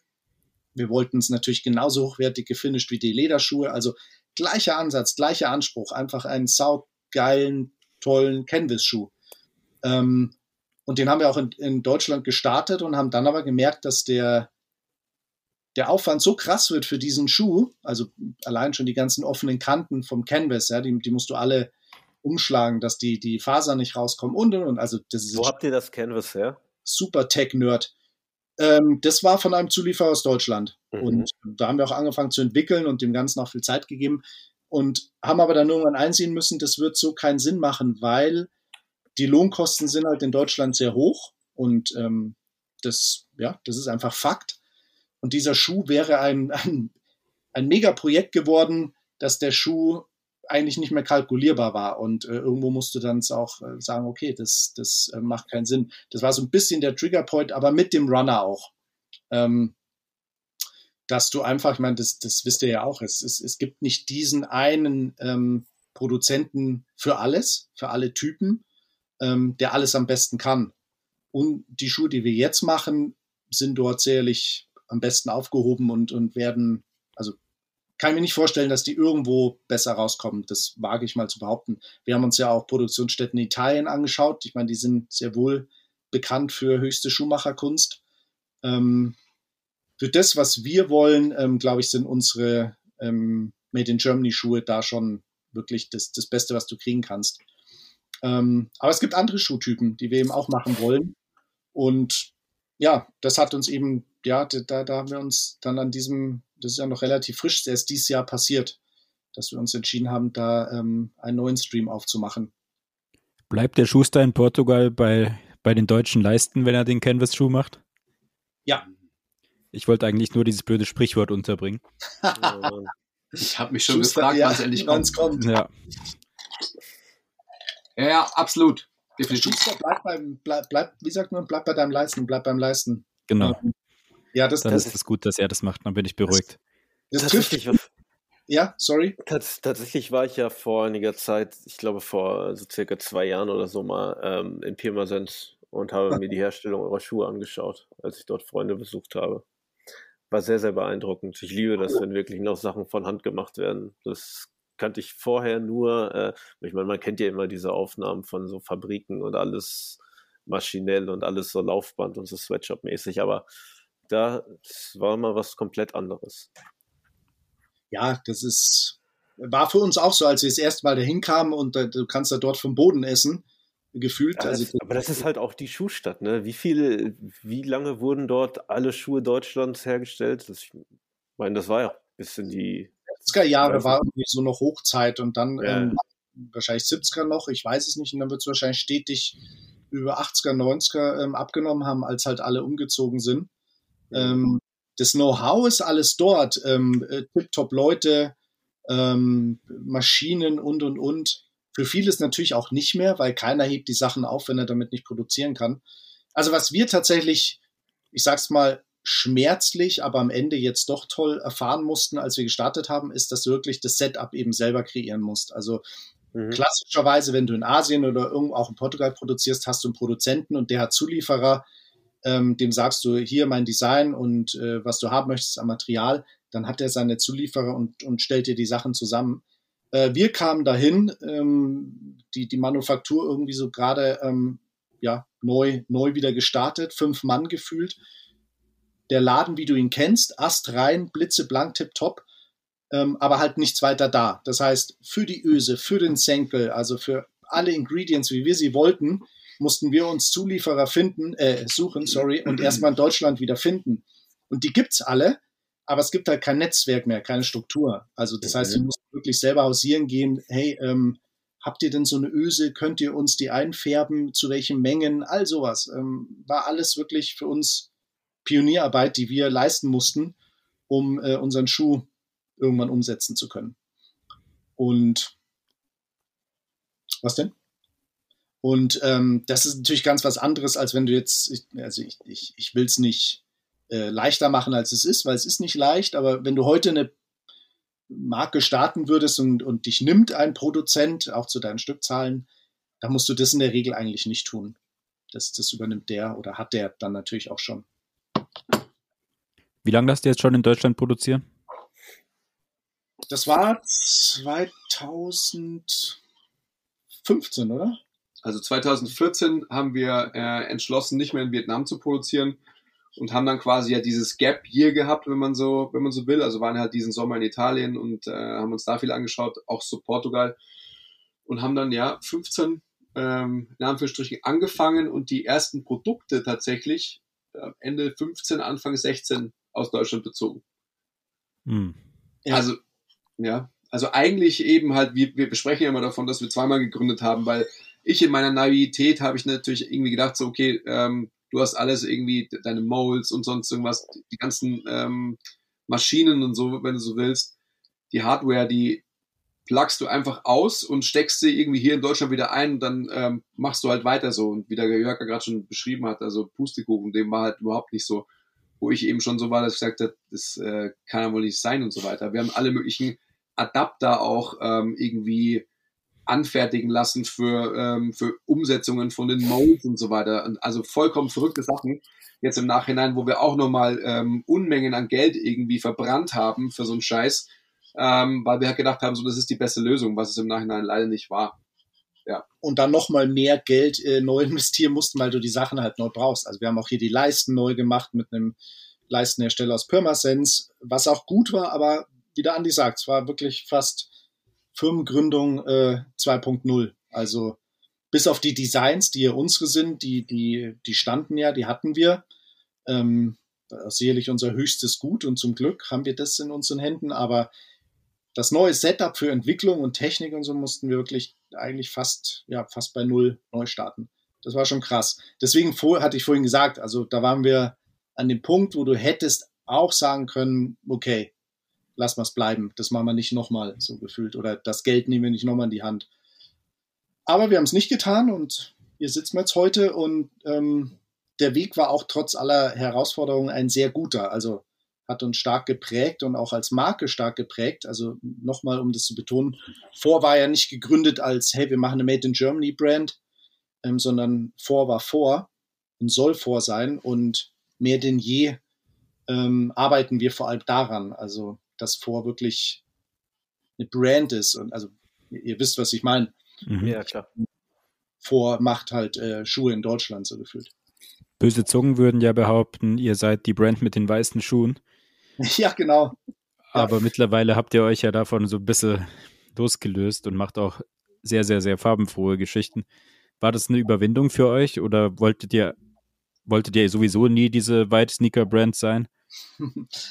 Naja, im Endeffekt ist es einfach so, dass ähm, wir kommen eben aus einer Zeit, also gerade mit ähm, Common Projects, Achilles und so weiter, also wirklich so, ich sag mal, in den mit 2000er Jahren, wo es einfach so war, dass, ähm, dass man so diesen, diesen Over ähm, Coloring irgendwie überdrüssig war und einfach halt so das Cleanste vom Cleansten gesucht hat. Also sprich, dass wir wirklich einfach halt einen, einen ganz weißen Schuh haben wollten. Und äh, das ist nach wie vor so, wenn, ähm, jetzt gehen wir nicht nur auf weiß, sondern gehen wir mal auf hell, wenn ich sieben Tage in der Woche ähm, entscheide, was für einen Schuh ziehe ich an, dann ist es wahrscheinlich an fünf Tagen in der Woche ähm, ein heller. Ist gleich vermeintlich weiß, weil ähm, das hellste ist halt weiß. Ähm, wir sind jetzt an dem Punkt, dass wir natürlich auch, also nicht irgendwie am, am Trend vorbeischauen. Ich sage immer, wir sind trendsicher oder vor ist trendsicher, weil wir natürlich auch, äh, ich sag mal, ein gewisses Lebensalter haben, wo wir ähm, eher schon wieder in der Midlife-Crisis sind und dementsprechend irgendwie uns papageienmäßig irgendwie auch an, anziehen, anmustern. Also wenn ich irgendwann mal wieder einen Style auspack, äh, wo meine Frau dann sagt so, okay, Midlife-Crisis, aber auch Hoch, Hochkonjunktur, dann geht es einfach ein, damit einher, dass ich halt extrem bunt aus dem Haus gehe. Aber ansonsten äh, kommt es halt alles aus einer Zeit, wo ähm, dunkelblaue Hose, dunkelblauer äh, Wollmantel, ähm, grauer Schal irgendwie und braune Mütze. Also you, you get my point, was ich damit sagen will. Und ähm, das ist auch immer gut. Das ist einfach standardmäßig, klassisch, irgendwie schön. Also klassisch, was halt irgendwie so ähm, helle, weiße Sneakerkultur anbelangt. Und jetzt machen wir ja einige Sachen mit, mit Color Blocking auch und so weiter. Oder jetzt auch der, ähm, also das, das kennt ihr ja noch gar nicht, das müsst ihr dann demnächst mal tun, was quasi 22 kommen wird und so. Ähm, aber der Praducci, der aktuell gerade draußen ist, der ist ja, wenn man so will, sehr farbenfroh oder auch der Terrazzo Palazzo. Das sind sicherlich einfach so Auswüchse von Sachen, die uns auch in der Vergangenheit immer schon gefallen haben, äh, die wir uns aber jetzt einfach, ähm, ich, will gar nicht sagen trauen, aber halt zugestehen, weil wir halt selbst auch Bock drauf haben. Also ähm, am Ende des Tages ist vor und alles, was wir eben formenmäßig und auch ähm, farbwegmäßig rausbringen, halt immer eine Erfüllung unserer eigenen Needs. Also wenn wir jetzt, ich sage jetzt einfach mal, 70 Prozent der Schuhe, die wir jemals released haben, weiß sind oder halt hell sind und die 30 Prozent anderen irgendwie dunkel oder halt ähm, multicolor, dann waren es halt einfach immer ähm, in Phasen, wo wir gesagt haben, okay, aber zu dem und dem Outfit stelle ich mir noch die und die Farbe vor und dementsprechend haben wir das so gemacht. Also ich glaube, dass wir insgesamt, also das bestätigen natürlich auch immer wieder Leute, die, ähm, könnt ihr euch ja vorstellen, also so als externe Berater oder sonst irgendwas fungieren wollen und sagen, ja Leute, aber ihr solltet doch mal ähm, das und das machen, weil das ist doch jetzt Trend. Und das war uns aber immer egal. Also wie gesagt, wir schauen nicht am Trend vorbei. Ähm, da sind wir auch viel zu, ich sag mal, mh, mm, ja, inspiriert natürlich auch durch Trends, waren wir ja schon unser ganzes Leben lang. Nur interpretieren wir sie halt auf unsere Art und Weise. Also ich glaube, was uns dahin gebracht hat, die, was du vorhin gesagt hast, Sebi, äh, wir wurden echt schon oft the, the, the German White Sneaker Brand genannt. Ähm, der, der weiße Sneaker ist für uns die Essenz, wie vorhin gesagt. Das ist, darum dreht sich's immer. Und wenn du eine Marke anfängst und das wirklich auch aus deinem eigenen ähm, Geldbeutel heraus und nicht irgendwie einen fetten Investor zum Start an Bord hast oder selbst äh, geborener Millionär bist, dann musst du einfach entscheiden, womit fange ich an? Und es war klar, dass wir mit der Essenz anfangen, dem weißen Schuh, dem reduziertesten Schuh, das war der 1A. Und damit setzt du halt quasi die Prägung gleich zu Beginn. Ähm, wenn du nicht Unsummen Geld hast, dann könntest du natürlich noch den Colorway machen und den und so. So hat sich das natürlich zwangsläufig erstmal so entwickelt, dass wir eher bekannt waren für das essentiell Weiße und wir dann noch mit unseren Weißschattierungen, Reinweiß und Nebelweiß und irgendwie Weiß, was ja auch voll unser Ding ist. Ähm, Farbe ist aber absolut wichtig und Farbe muss sein, war auch in unserer Vergangenheit immer da. Also unser Schuhschrank ähm, hat auch natürlich schon alles, was du dir vorstellen kannst, hergegeben. Also ich, ich will gar nicht anfangen von unserer WG-Schuhsammlung. Da hm, gab es quasi gefühlt, glaube ich, alles, was es gibt, ja. Aber wenn du es halt selber machst, du musst dann wirklich eine Entscheidung fällen, weil das kostet Geld und äh, du musst für irgendwas auch stehen, war es halt eben der weiße Schuh, ganz zwangsläufig. Und ich meine, jeder weiß es auch, es ist halt einfach der, der weiße Sneaker ist halt der weiße Sneaker. Der hat immer funktioniert, der wird immer funktionieren. Den wird es bei uns auch immer geben, egal ob es ein Fünfer oder ein Zweier oder ein Einser ist. Stichpunkt weißer Sneaker. Wie haltet ihr denn eure weißen Sneaker sauber? Gar nicht. Ja. Also ich meine, ich, ich, will jetzt nicht sagen, dass es so ist wie bei Jay-Z oder bei, äh, bei Dr. Dre, dass wir halt äh, zehnmal den gleichen haben oder Jay-Z, der ja mal gesagt hat, er zieht einmal einen ähm, an und dann schmeißt er weg und hat einen neuen. Äh, ah, herrlich. Ja, es ist natürlich auch Bullshit. Aber ähm, ich meine, das ist doch einfach das Schöne an einem Sneaker, oder? Also natürlich hat man äh, Phasen, ähm, in unserer Abi-Zeitung steht ein Spruch von mir, ähm, steig noch einmal auf meine weißen Schuhe und du bist tot, so quasi zu einem Kumpel von mir. Ähm, also das, da ist man natürlich schon darauf erpicht, aber ihr wisst ja, wie das ist. Ähm, man, man, ja, bewahrt den weißen Sneaker so lang, äh, wie man nur irgendwie kann und dann geht, ist man das erste Mal besoffen, geht in den Club und dann steigt einem jemand einen äh, drauf oder man ging in den Club oder uh, you get my point und dann wird er halt einfach äh, farbig, sprich er wird halt dreckig, also grau, schwarz, whatsoever und dann ähm, ist es halt geil, weil er einfach dann altert genauso wie jedes andere gute Kleidungsstück. Ich wollte nämlich eine Überleitung schaffen zu meinem Produkt der Woche, nämlich äh, der Elektroriese. Nein, der Elektroriese Philips hat jetzt den ersten äh, elektrischen Sneaker Cleaner auf den Markt gebracht. Mhm. Sieht Echt? ungefähr aus wie ein Föhn, eine Mischung aus einem Föhn und einem Ding, womit man ein Auto ähm, poliert. Aha. Und kostet 22,99 Euro und ich spiele tatsächlich mit dem Gedanken, mir das zu kaufen, weil das sieht echt aus, als müsste man nie wieder selber eine Bürste in die Hand nehmen. Aha. Okay. Aber ansonsten bin ich vollkommen auf eurer Seite, was das angeht. Ich Oder Babytücher. Bin ich auch nie sauber. Säuglings-Popotücher sind die Macht. Das ist so ein, so ein Oldschool-Ding, so wie einfach nur Seife und äh, Zahnbürste. Also es ist ja immer so, dass, wenn, wenn wir jetzt schon so bei, bei so ähm, Reinigungstipps sind, es kommt ja auch immer auf den Werkstoff, zum Beispiel der Sohle an. Wir sagen immer, ähm, das Upper, das kann schon irgendwie abgeranzt und so weiter ausschauen, aber sobald die Sohle irgendwie wieder weiß ist, hat der ganze, der ganze Look, der ganze Appeal von dem Schuh halt wieder was aufgeräumteres. Und je nachdem, wie spießig oder unspießig du halt bist und halt irgendwie aufgeräumt brauchst oder sonst was, kann man halt unsere Sohlen zum Beispiel, die, ähm, die ja einfach ein, vom Werkstoff her das hergeben, halt perfekt mit einem Nagellackentferner wieder ähm, so Juwelin machen, als wären sie quasi ähm, frisch out, out of the box, so mehr oder weniger. Und dann kannst du halt eine, eine saubere Sohle haben und das Upper ist irgendwie von seinem äh, Lederbreak-In und so weiter schon halt eben mit einer schönen Patina versehen und so und dann sieht das Ganze halt für viele Leute schon wieder ja sehr stimmig, aufgeräumt, hochwertiger aus. Also das kann man natürlich schon machen. Und ähm, was machst du mit deinen Schuhen? Also weißt du, wie der Andi sagt, gehst du eben mit deinem Lieblingsschuh in den Club, dann bist du dir bewusst, was passiert, oder ziehst du halt bewusst zu solchen Momenten äh, vielleicht einfach Latschen an, die es dann auch dürfen, und dein Lieblingsschuh, den ziehst du vielleicht äh, einfach bewusster in anderen Momenten an. Also das war bei uns früher auch so. Ja, aber dann ist es halt eben mal so, dann ist dein Lieblingsschuh oder den, den du halt vermeintlich irgendwie sauber halten willst, ähm, genauso dann irgendwann mal in der Situation, dass du halt besoffen bist und dann äh, wird der halt quasi der, ähm, der Rockerschuh und dann kaufst du halt einen neuen, der erstmal wieder clean bleibt und so. Das ist doch ein, ein ewiger äh, Kreislauf, oder? So immer das Gleiche. Eigentlich schon, ja. Ja, ich glaube auch. Ähm, wo wir gerade ganz kurz die Sohlen angesprochen haben, was für eine Dämpfung habt ihr in der Sohle? Wir haben es hauptsächlich im Innenschuh tatsächlich. Also Ja, wir- genau. Das, ja, genau, das meine ich. Wir haben ein sehr, sehr gutes ähm, Innenleben, ein Fußbett äh, aus einem Memory Foam, also ein Schaum, der immer wieder in seine Ursprungsform zurückgeht. Also einfachere, ich nenne es jetzt nicht billig, einfache Schuhe haben einfach eine Art von EVA, also einen Schaum, der sich halt irgendwann zusammenläuft und dann wird der hart und platt und ist ausgelatscht. Mhm. Ähm, aus Kostengründen, wenn du Massenhersteller bist, ist es auch klar, da zählt jeder Cent. Wir haben einen Schaum von einem deutschen Hersteller, der kostet einiges, aber der läuft, also der hält einfach so lange wie der Schuh. Dadurch hat der Schuh im Fußbett einfach eine tolle Dämpfung. Ähm, außen ist es wie jede andere Capsule auch. Also ähm, das ist ein, das ist ein Schaum, der generell für Schuhe hergestellt wird? das ist sogar eine gute Frage. Ähm, Also ich glaube, es ist ein bisschen Alle Fragen von uns sind gut. Ja, ja, natürlich. Ja.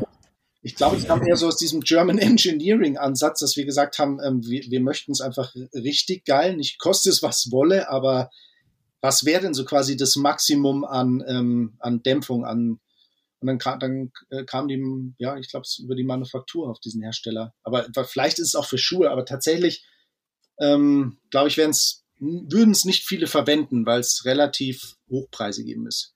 Ich erinnere mich nämlich daran, als ich äh, euch das erste Mal getroffen habe, was ja inzwischen auch schon irgendwie 2016 oder so war, dass Ja. wir uns da über die Sohlen unter, beziehungsweise über die Dämpfung unterhalten haben und ich das so faszinierend fand äh, wegen dieses Schaumes. also mein, mein Wissen ist, dass der, dass der Schaum eigentlich aus der Autoindustrie kommt. Also das ist die, ähm, die Information, die ich da noch im Kopf habe. Also als wir, Genau, das habe ich nämlich auch noch im Kopf. Ich wollte Ja, jetzt keinen Unfug reden. Naja, Ja, def- dann wird gewesen sein. ja, ja. definitiv. Also wir haben, wie der Jörg gerade schon gesagt hat, eben den Manufakturleiter, der ja eigentlich aus dem Bequemschuh- und Orthopädie-Schuhbereich kommt.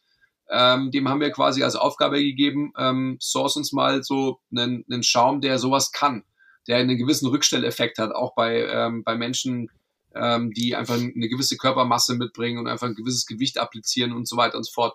Und das ist dann so äh, die Information, also das das ist ja auch eine Story to tell, was ich mir damals eben gemerkt habe.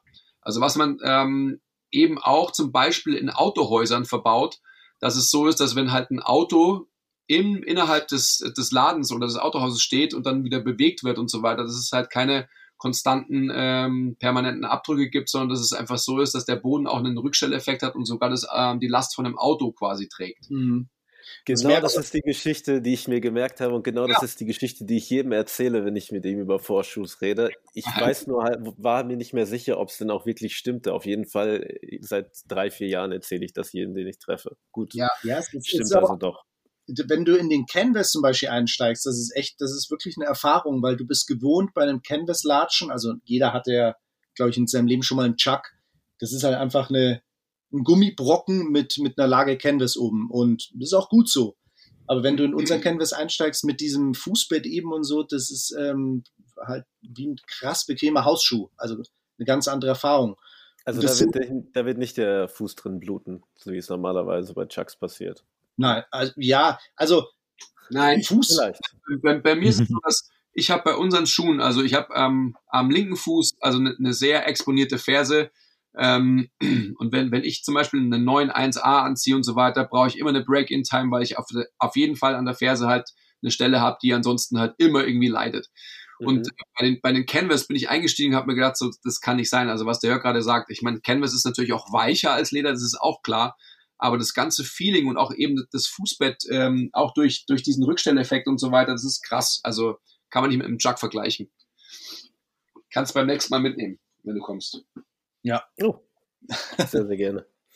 Ähm, ein Grund, um unbedingt mal wieder vorbeizukommen, ist natürlich euren Laden zu besuchen. Wie lange habt ihr euren Store schon? Habt ihr den schon, seit ihr mit der Brand begonnen habt oder kam das erst später? Den haben wir seit ähm, meine erste Tochter geboren ist und das war Vor drei Jahren. genau, Dankeschön. Also was äh, 18, 2018. Du kennst dich aus. Also ähm, wir waren ja, also der der Punkt hier, also der der Laden hier in der Utschneider Straße, also unweit vom Viktualienmarkt in München, der war nie als Point of Sale irgendwie geplant, aber weil es einfach eine, so eine coole Off-Location ist, ist es ja trotzdem so, dass wir zweimal ähm, unter der Woche eigentlich ähm, offiziell geöffnet haben. Und wir haben es, wie gesagt, gar nicht irgendwie als Verkaufsladen gesehen, sondern einfach so als, ähm, als Punkt, wo wir natürlich selber arbeiten und wo wir einfach auch die Möglichkeit haben, so ein bisschen irgendwie uns selbst zur Schau zu stellen und auch so rein, was so die Stimmung und die Aura von dem Laden anbelangt, äh, spiegelt die, glaube ich, sehr, sehr gut ähm, generell DNA von vor wieder. Mit der Farbgebung und ähm, mit allem, was reduktionistisch, minimalistisch hier eingerichtet ist und so weiter. Äh, das Einzige, was, was Chaos verbreitet, sind die Unterlagen vom Rick, by the way. Also Shoutout Rick, wenn du das hörst, kannst du mal wieder aufkommen.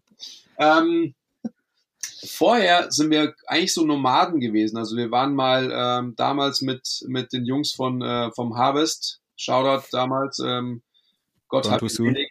Harvest, ähm, Zieblandstraße waren wir zusammen im Büro, dann sind wir weitergezogen und waren ähm, weiterhin in Schwabing in der Schauläufstraße. Und dann war es relativ ähm, klar, dass wir eigentlich gesagt haben, so, okay, jetzt müssen wir mal ein Büro finden, eine, eine Fläche finden, auf die wir Bock haben, die auch so ein bisschen ähm, ja, mittel- oder längerfristiger planbar ist. Und da haben wir uns viel irgendwie so angeschaut, gar nicht so proaktiv, aber halt so im Vorbeifahren. Und ich bin dann immer an diesem Laden hier vorbeigefahren. Und ähm, in München, wenn man, wenn man Münchner ist und vielleicht auch ein Typ, dann kennt man halt die Schraubenzentrale. Und ähm, hier bei uns in, in der Fläche Das war die Schraubenzentrale. Da gibt's viele Schrauben. da gibt es Ah. viele Schrauben. Der Preisinger das ist der Schraubenladen quasi. Genau. Ja. Und Okay.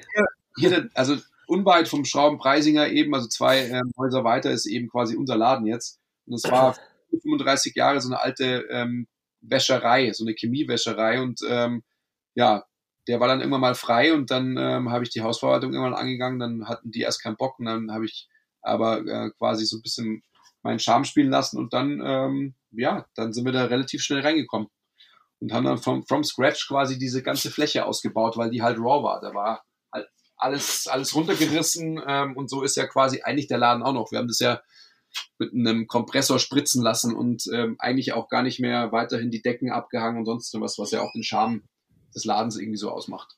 Also es hat ja, sich definitiv. und, und echt schnell dahin entwickelt, dass es dann auch Store, also Part-Time-Store werden musste, weil einfach Leute gefragt haben, ah, ihr seid jetzt da, kann ich auch mal kommen und da Schuhe holen? Und wir natürlich, ja, pff, natürlich, klar, äh, immer gerne. Ich wollte Äh, nämlich gerade fragen, wie es vorher war, ob, äh, ob ihr die Schuhe primär über eure Website verkauft habt oder ob ihr in Stores drin wart. Ja, also wir haben tatsächlich in unserer Vergangenheit, also Online-Shop, da, da haben wir von Tag null ähm, draufgesetzt äh, als Tool für uns auch. Äh, Shoes ist die Adresse, unbedingt draufgehen. Ja, genau, Vorpunkt Shoes. Ähm, Endung ist Shoes. Also manche denken immer noch, da muss dann noch ein de oder .com hin. Es ist wirklich nur Punkt Shoes. Ähm, wir haben wirklich zur Gründung gleich äh, mit dem Budget, das wir hatten, ähm, die Seite gibt's nicht mehr. Die wurde dann redesigned 2016 oder 15, so wie sie heute aussieht. Eine Urseite auch gestaltet und bauen lassen und auch einen Shop dazu. Einfach weil wir damals schon gesagt haben, wir haben Bock drauf, wenn wir sie irgendwie erreichen, das war auch noch vor Instagram, dass auch jemand in Japan oder in den USA sonst irgendwo ähm, sich diesen Vorschuh kaufen kann. Und dafür brauchst du halt einen Online-Shop. Also ähm, viel früher, als dass wir dachten, du musst als Marke jetzt irgendwie einen Store haben. Ähm, also einen eigenen Store. Haben natürlich Handel, klassisch, glaube ich, jede Marke äh, macht es erstmal und denkt es. Also da haben wir eher schon sehr viel probiert und haben es dann über die letzten Jahre auf Null zurückgefahren. Online-Shop immer Fokus drauf. Und ähm, der eigene Verkauf, wie gesagt, der kam halt, ja, hier dann dazu, aber sehr schnell haben wir gemerkt, dass das natürlich, also das ist halt das Herz, ja. Also du, du kannst hier, du kannst uns treffen, wenn wir gerade da sind. Äh, Rick und Tizi, zwei super Typen, die sind auch vor, die sprechen vor, die können vor. Du musst ein bisschen was auch zu den Produkten sagen können, auch zu, zu, zum ganzen Stil und zum Charme und Spirit der Marke. Und äh, das Studio ist vor, also das repräsentiert für uns auf ästhetische Weise, was vor ist. Das ist eben nicht nur dieser weiße Reinraum German White Sneaker Brand, wie du jetzt denken würdest, so eine Minimalismus-Brand, die dann an der Betonwand drei Halter hat und da stehen drei weiße Schuhe drauf. Das sind wir ja nicht. Ihr kennt ja den Laden. Der spiegelt sehr wohl, ja, unsere ganze Prägung wieder. Da ist auch Farbe drin, da ist auch irgendwie äh, Offheit drin aber alles bestimmt und nicht, ähm, ähm, ja, Mai, weil es ja gerade nicht anders ging. Und ähm, das kommt ziemlich gut an. Und Mai, Leute, die irgendwie die Marke für sich, sich entdeckt haben, finden es natürlich schon ziemlich geil, quasi in das Herz kommen zu dürfen. Da siehst du auch mal Schuhe, die erst kommen oder Schuhe, die nie kommen werden. Ähm, ja, einfach vor Welt kannst du da halt erleben. Also es ist schon viel mehr als ein reiner Store-Store.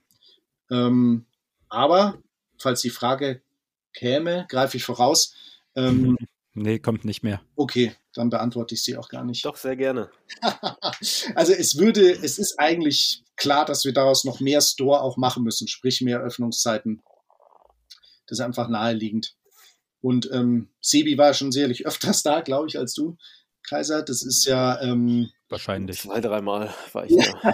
Ich habe auch immer gehört, dass der Sebi ganz genau weiß, wo das Bier steht und so. Also. Ja, ich kenne mich aus. Wenn es was umsonst gibt, dann bin ich der Erste, der Schlange steht. Ja, es hat schon, es ist, also man, ja, man soll hier willkommen sein. Ähm, man soll natürlich sich auch Schuhe kaufen, das ist klar, aber es soll ein, es, es hat ein, ich sage jetzt nicht ein Wohnzimmer wie früher im Jugend, Jugendheim, aber man soll sie, man ist willkommen, soll sich wohlfühlen und ähm, ähm, hier die, die, die Marke erleben dürfen. Was ich sagen wollte, also es eigentlich ist es nur ähm, naheliegend, dass wir das ausbauen werden. Ähm, weil wir, wir merken selber, Leute kommen auch aus anderen Städten. Ähm, ja, ich habe jetzt gehört, ihr habt und so und kommen dann gezielt auch hierher. Also das ist so ein bisschen ähnlich, wie es früher beim Harvest war. Eine Lage, die eigentlich kein Mensch kennt, aber wer es für sich entdeckt hat, ähm, das war halt der Laden, wo du dann hin bist. Und so ein bisschen ist es hier auch. Also es ist keine, überhaupt keine A-Lauflage, ähm, aber es liegt total im, im Zentrum von München. Wenn du aber weißt, wo es ist oder wenn du herkommen willst, dann, dann schaust du ja auch, wo es ist. Ähm, ist es halt sehr, sehr leicht anzusteuern. Ähm, ja, genau, das dazu. Und was die Zukunft bringt, das wird sich zeigen, ob, ob das Ganze ausgeweitet wird. Handel haben wir tatsächlich auch dieses Jahr jetzt ganz sachte, ganz langsam wieder gestartet. Ähm, mhm. Das ist ja, das habt ihr ja schon mitbekommen, haben wir auch schon neulich drüber gesprochen. Machen wir jetzt mit einem Partner aber zusammen und eben peu à peu sachte. Jetzt haben wir ziemlich lang über schöne Schuhe geredet. Jetzt mhm. müssen wir euch zum Schluss hin nochmal fragen, als Kenner, als Konnoisseure, was sind denn die hässlichsten Schuhe? Vor allem als Designer auch. Das sowieso. Sorry, Sebi. Ich habe dich unterbrochen die allerhässlichsten Schuhe, die man tragen kann? also, puh. Ah, ich glaube Turnschuhe, oder? Ja, schon. Nur Turnschuhe, Turnschuhe. Ja, also früher wären es tatsächlich für mich, ähm, äh, da ich auch stark Techno-Ära geprägt bin und ich bin in äh, Adidas Gazelle und sowas Raven gegangen, waren es für mich wirklich damals die Plateauschuhe. Ähm, also Buffalos und sowas. Ich, ja, aber es ist alles objektiv, also eben nicht objektiv, sondern wie soll man es beantworten? Also ich hätte jetzt, wenn, wenn andere Schuhe auch erlaubt wären, dann was für mich schon immer ein No-Go war aus, aus ästhetischer Sicht, sind äh, äh, Kastellleisten, also eckige, so, so, so Leder, lederbesohlte Schuhe mit so eckigen Kastenformen. Die gab es auch mal und Gibt es wahrscheinlich heute nicht mehr. Weiß ich gar nicht, ob ihr das kennt. Nö. Nee, aber wir, wir speziell Sneaker. Am besten sogar ein Modell benennen. Ich habe gerade auch hart überlegt, aber mir ist eigentlich direkt eins eingefallen. Und es wäre bei dir? Ich glaube, der hässlichste Schuh, den ich mir vorstellen kann, ist dieser Adidas Superstar mit Sean Wotherspoon, wo die Fäden runterhängen. In schwarz. Mhm. Ich glaube, ich kann mir nie, keinen schlimmeren Schuh vorstellen, den ich tragen müsste. Ich überlege gerade auch, es, ich habe gestern Bilder gesehen von einem, das war glaube ich ein Adidas Forum High und der hatte Zähne und Augen. Der war wirklich schlimm. Ja gut, aber der ist, glaube ich, von diesem Dude, der auch einfach diese Clownschuhe gemacht hat, oder? Wo dann, Weißt du, Jeremy Scott? Nee, nee, nee, nee, nee. Ähm, oh, ich habe seinen Namen. Von Calvin Frost.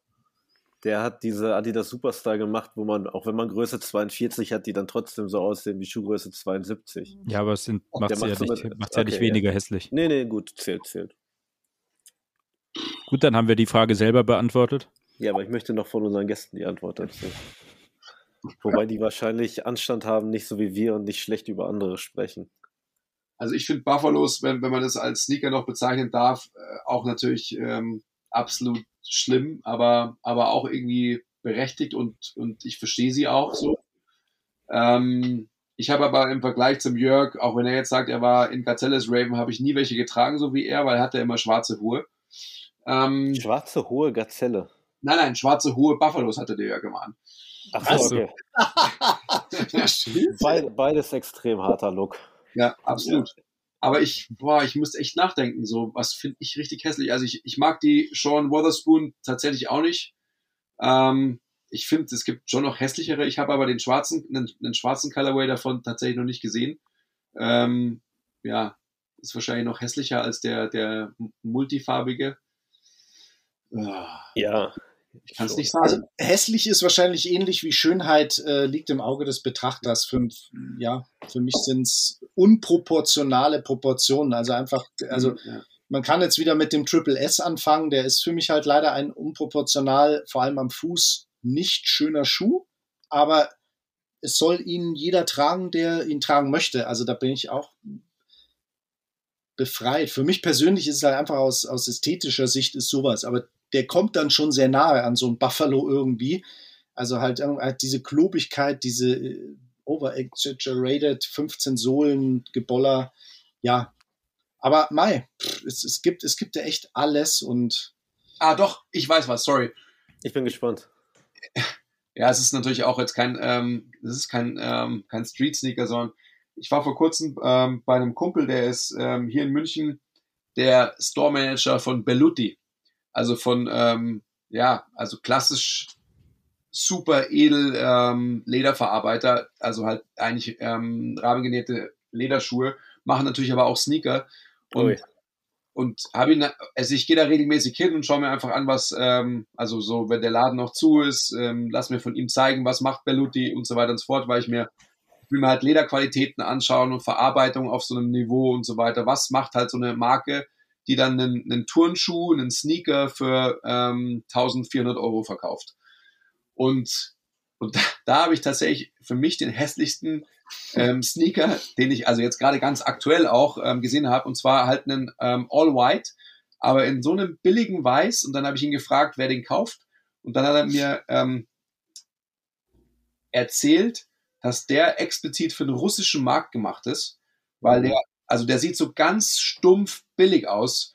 Ähm, also, also richtig cheap. Wenn ihr den seht, denkt ihr, okay, ja, also wenn da jetzt nicht Belluti drauf stünde, dann ähm, weiß ich nicht, dann ist es, ich will keine andere Brand sagen oder auch kein, ähm, weiß ich nicht, kein Lidl Aldi oder sonst was, aber also könnt ihr euch nicht vorstellen, richtig schlecht. Auch der Touch, auch, der Touch von dem Leder und so weiter und kostet aber 1400 Euro.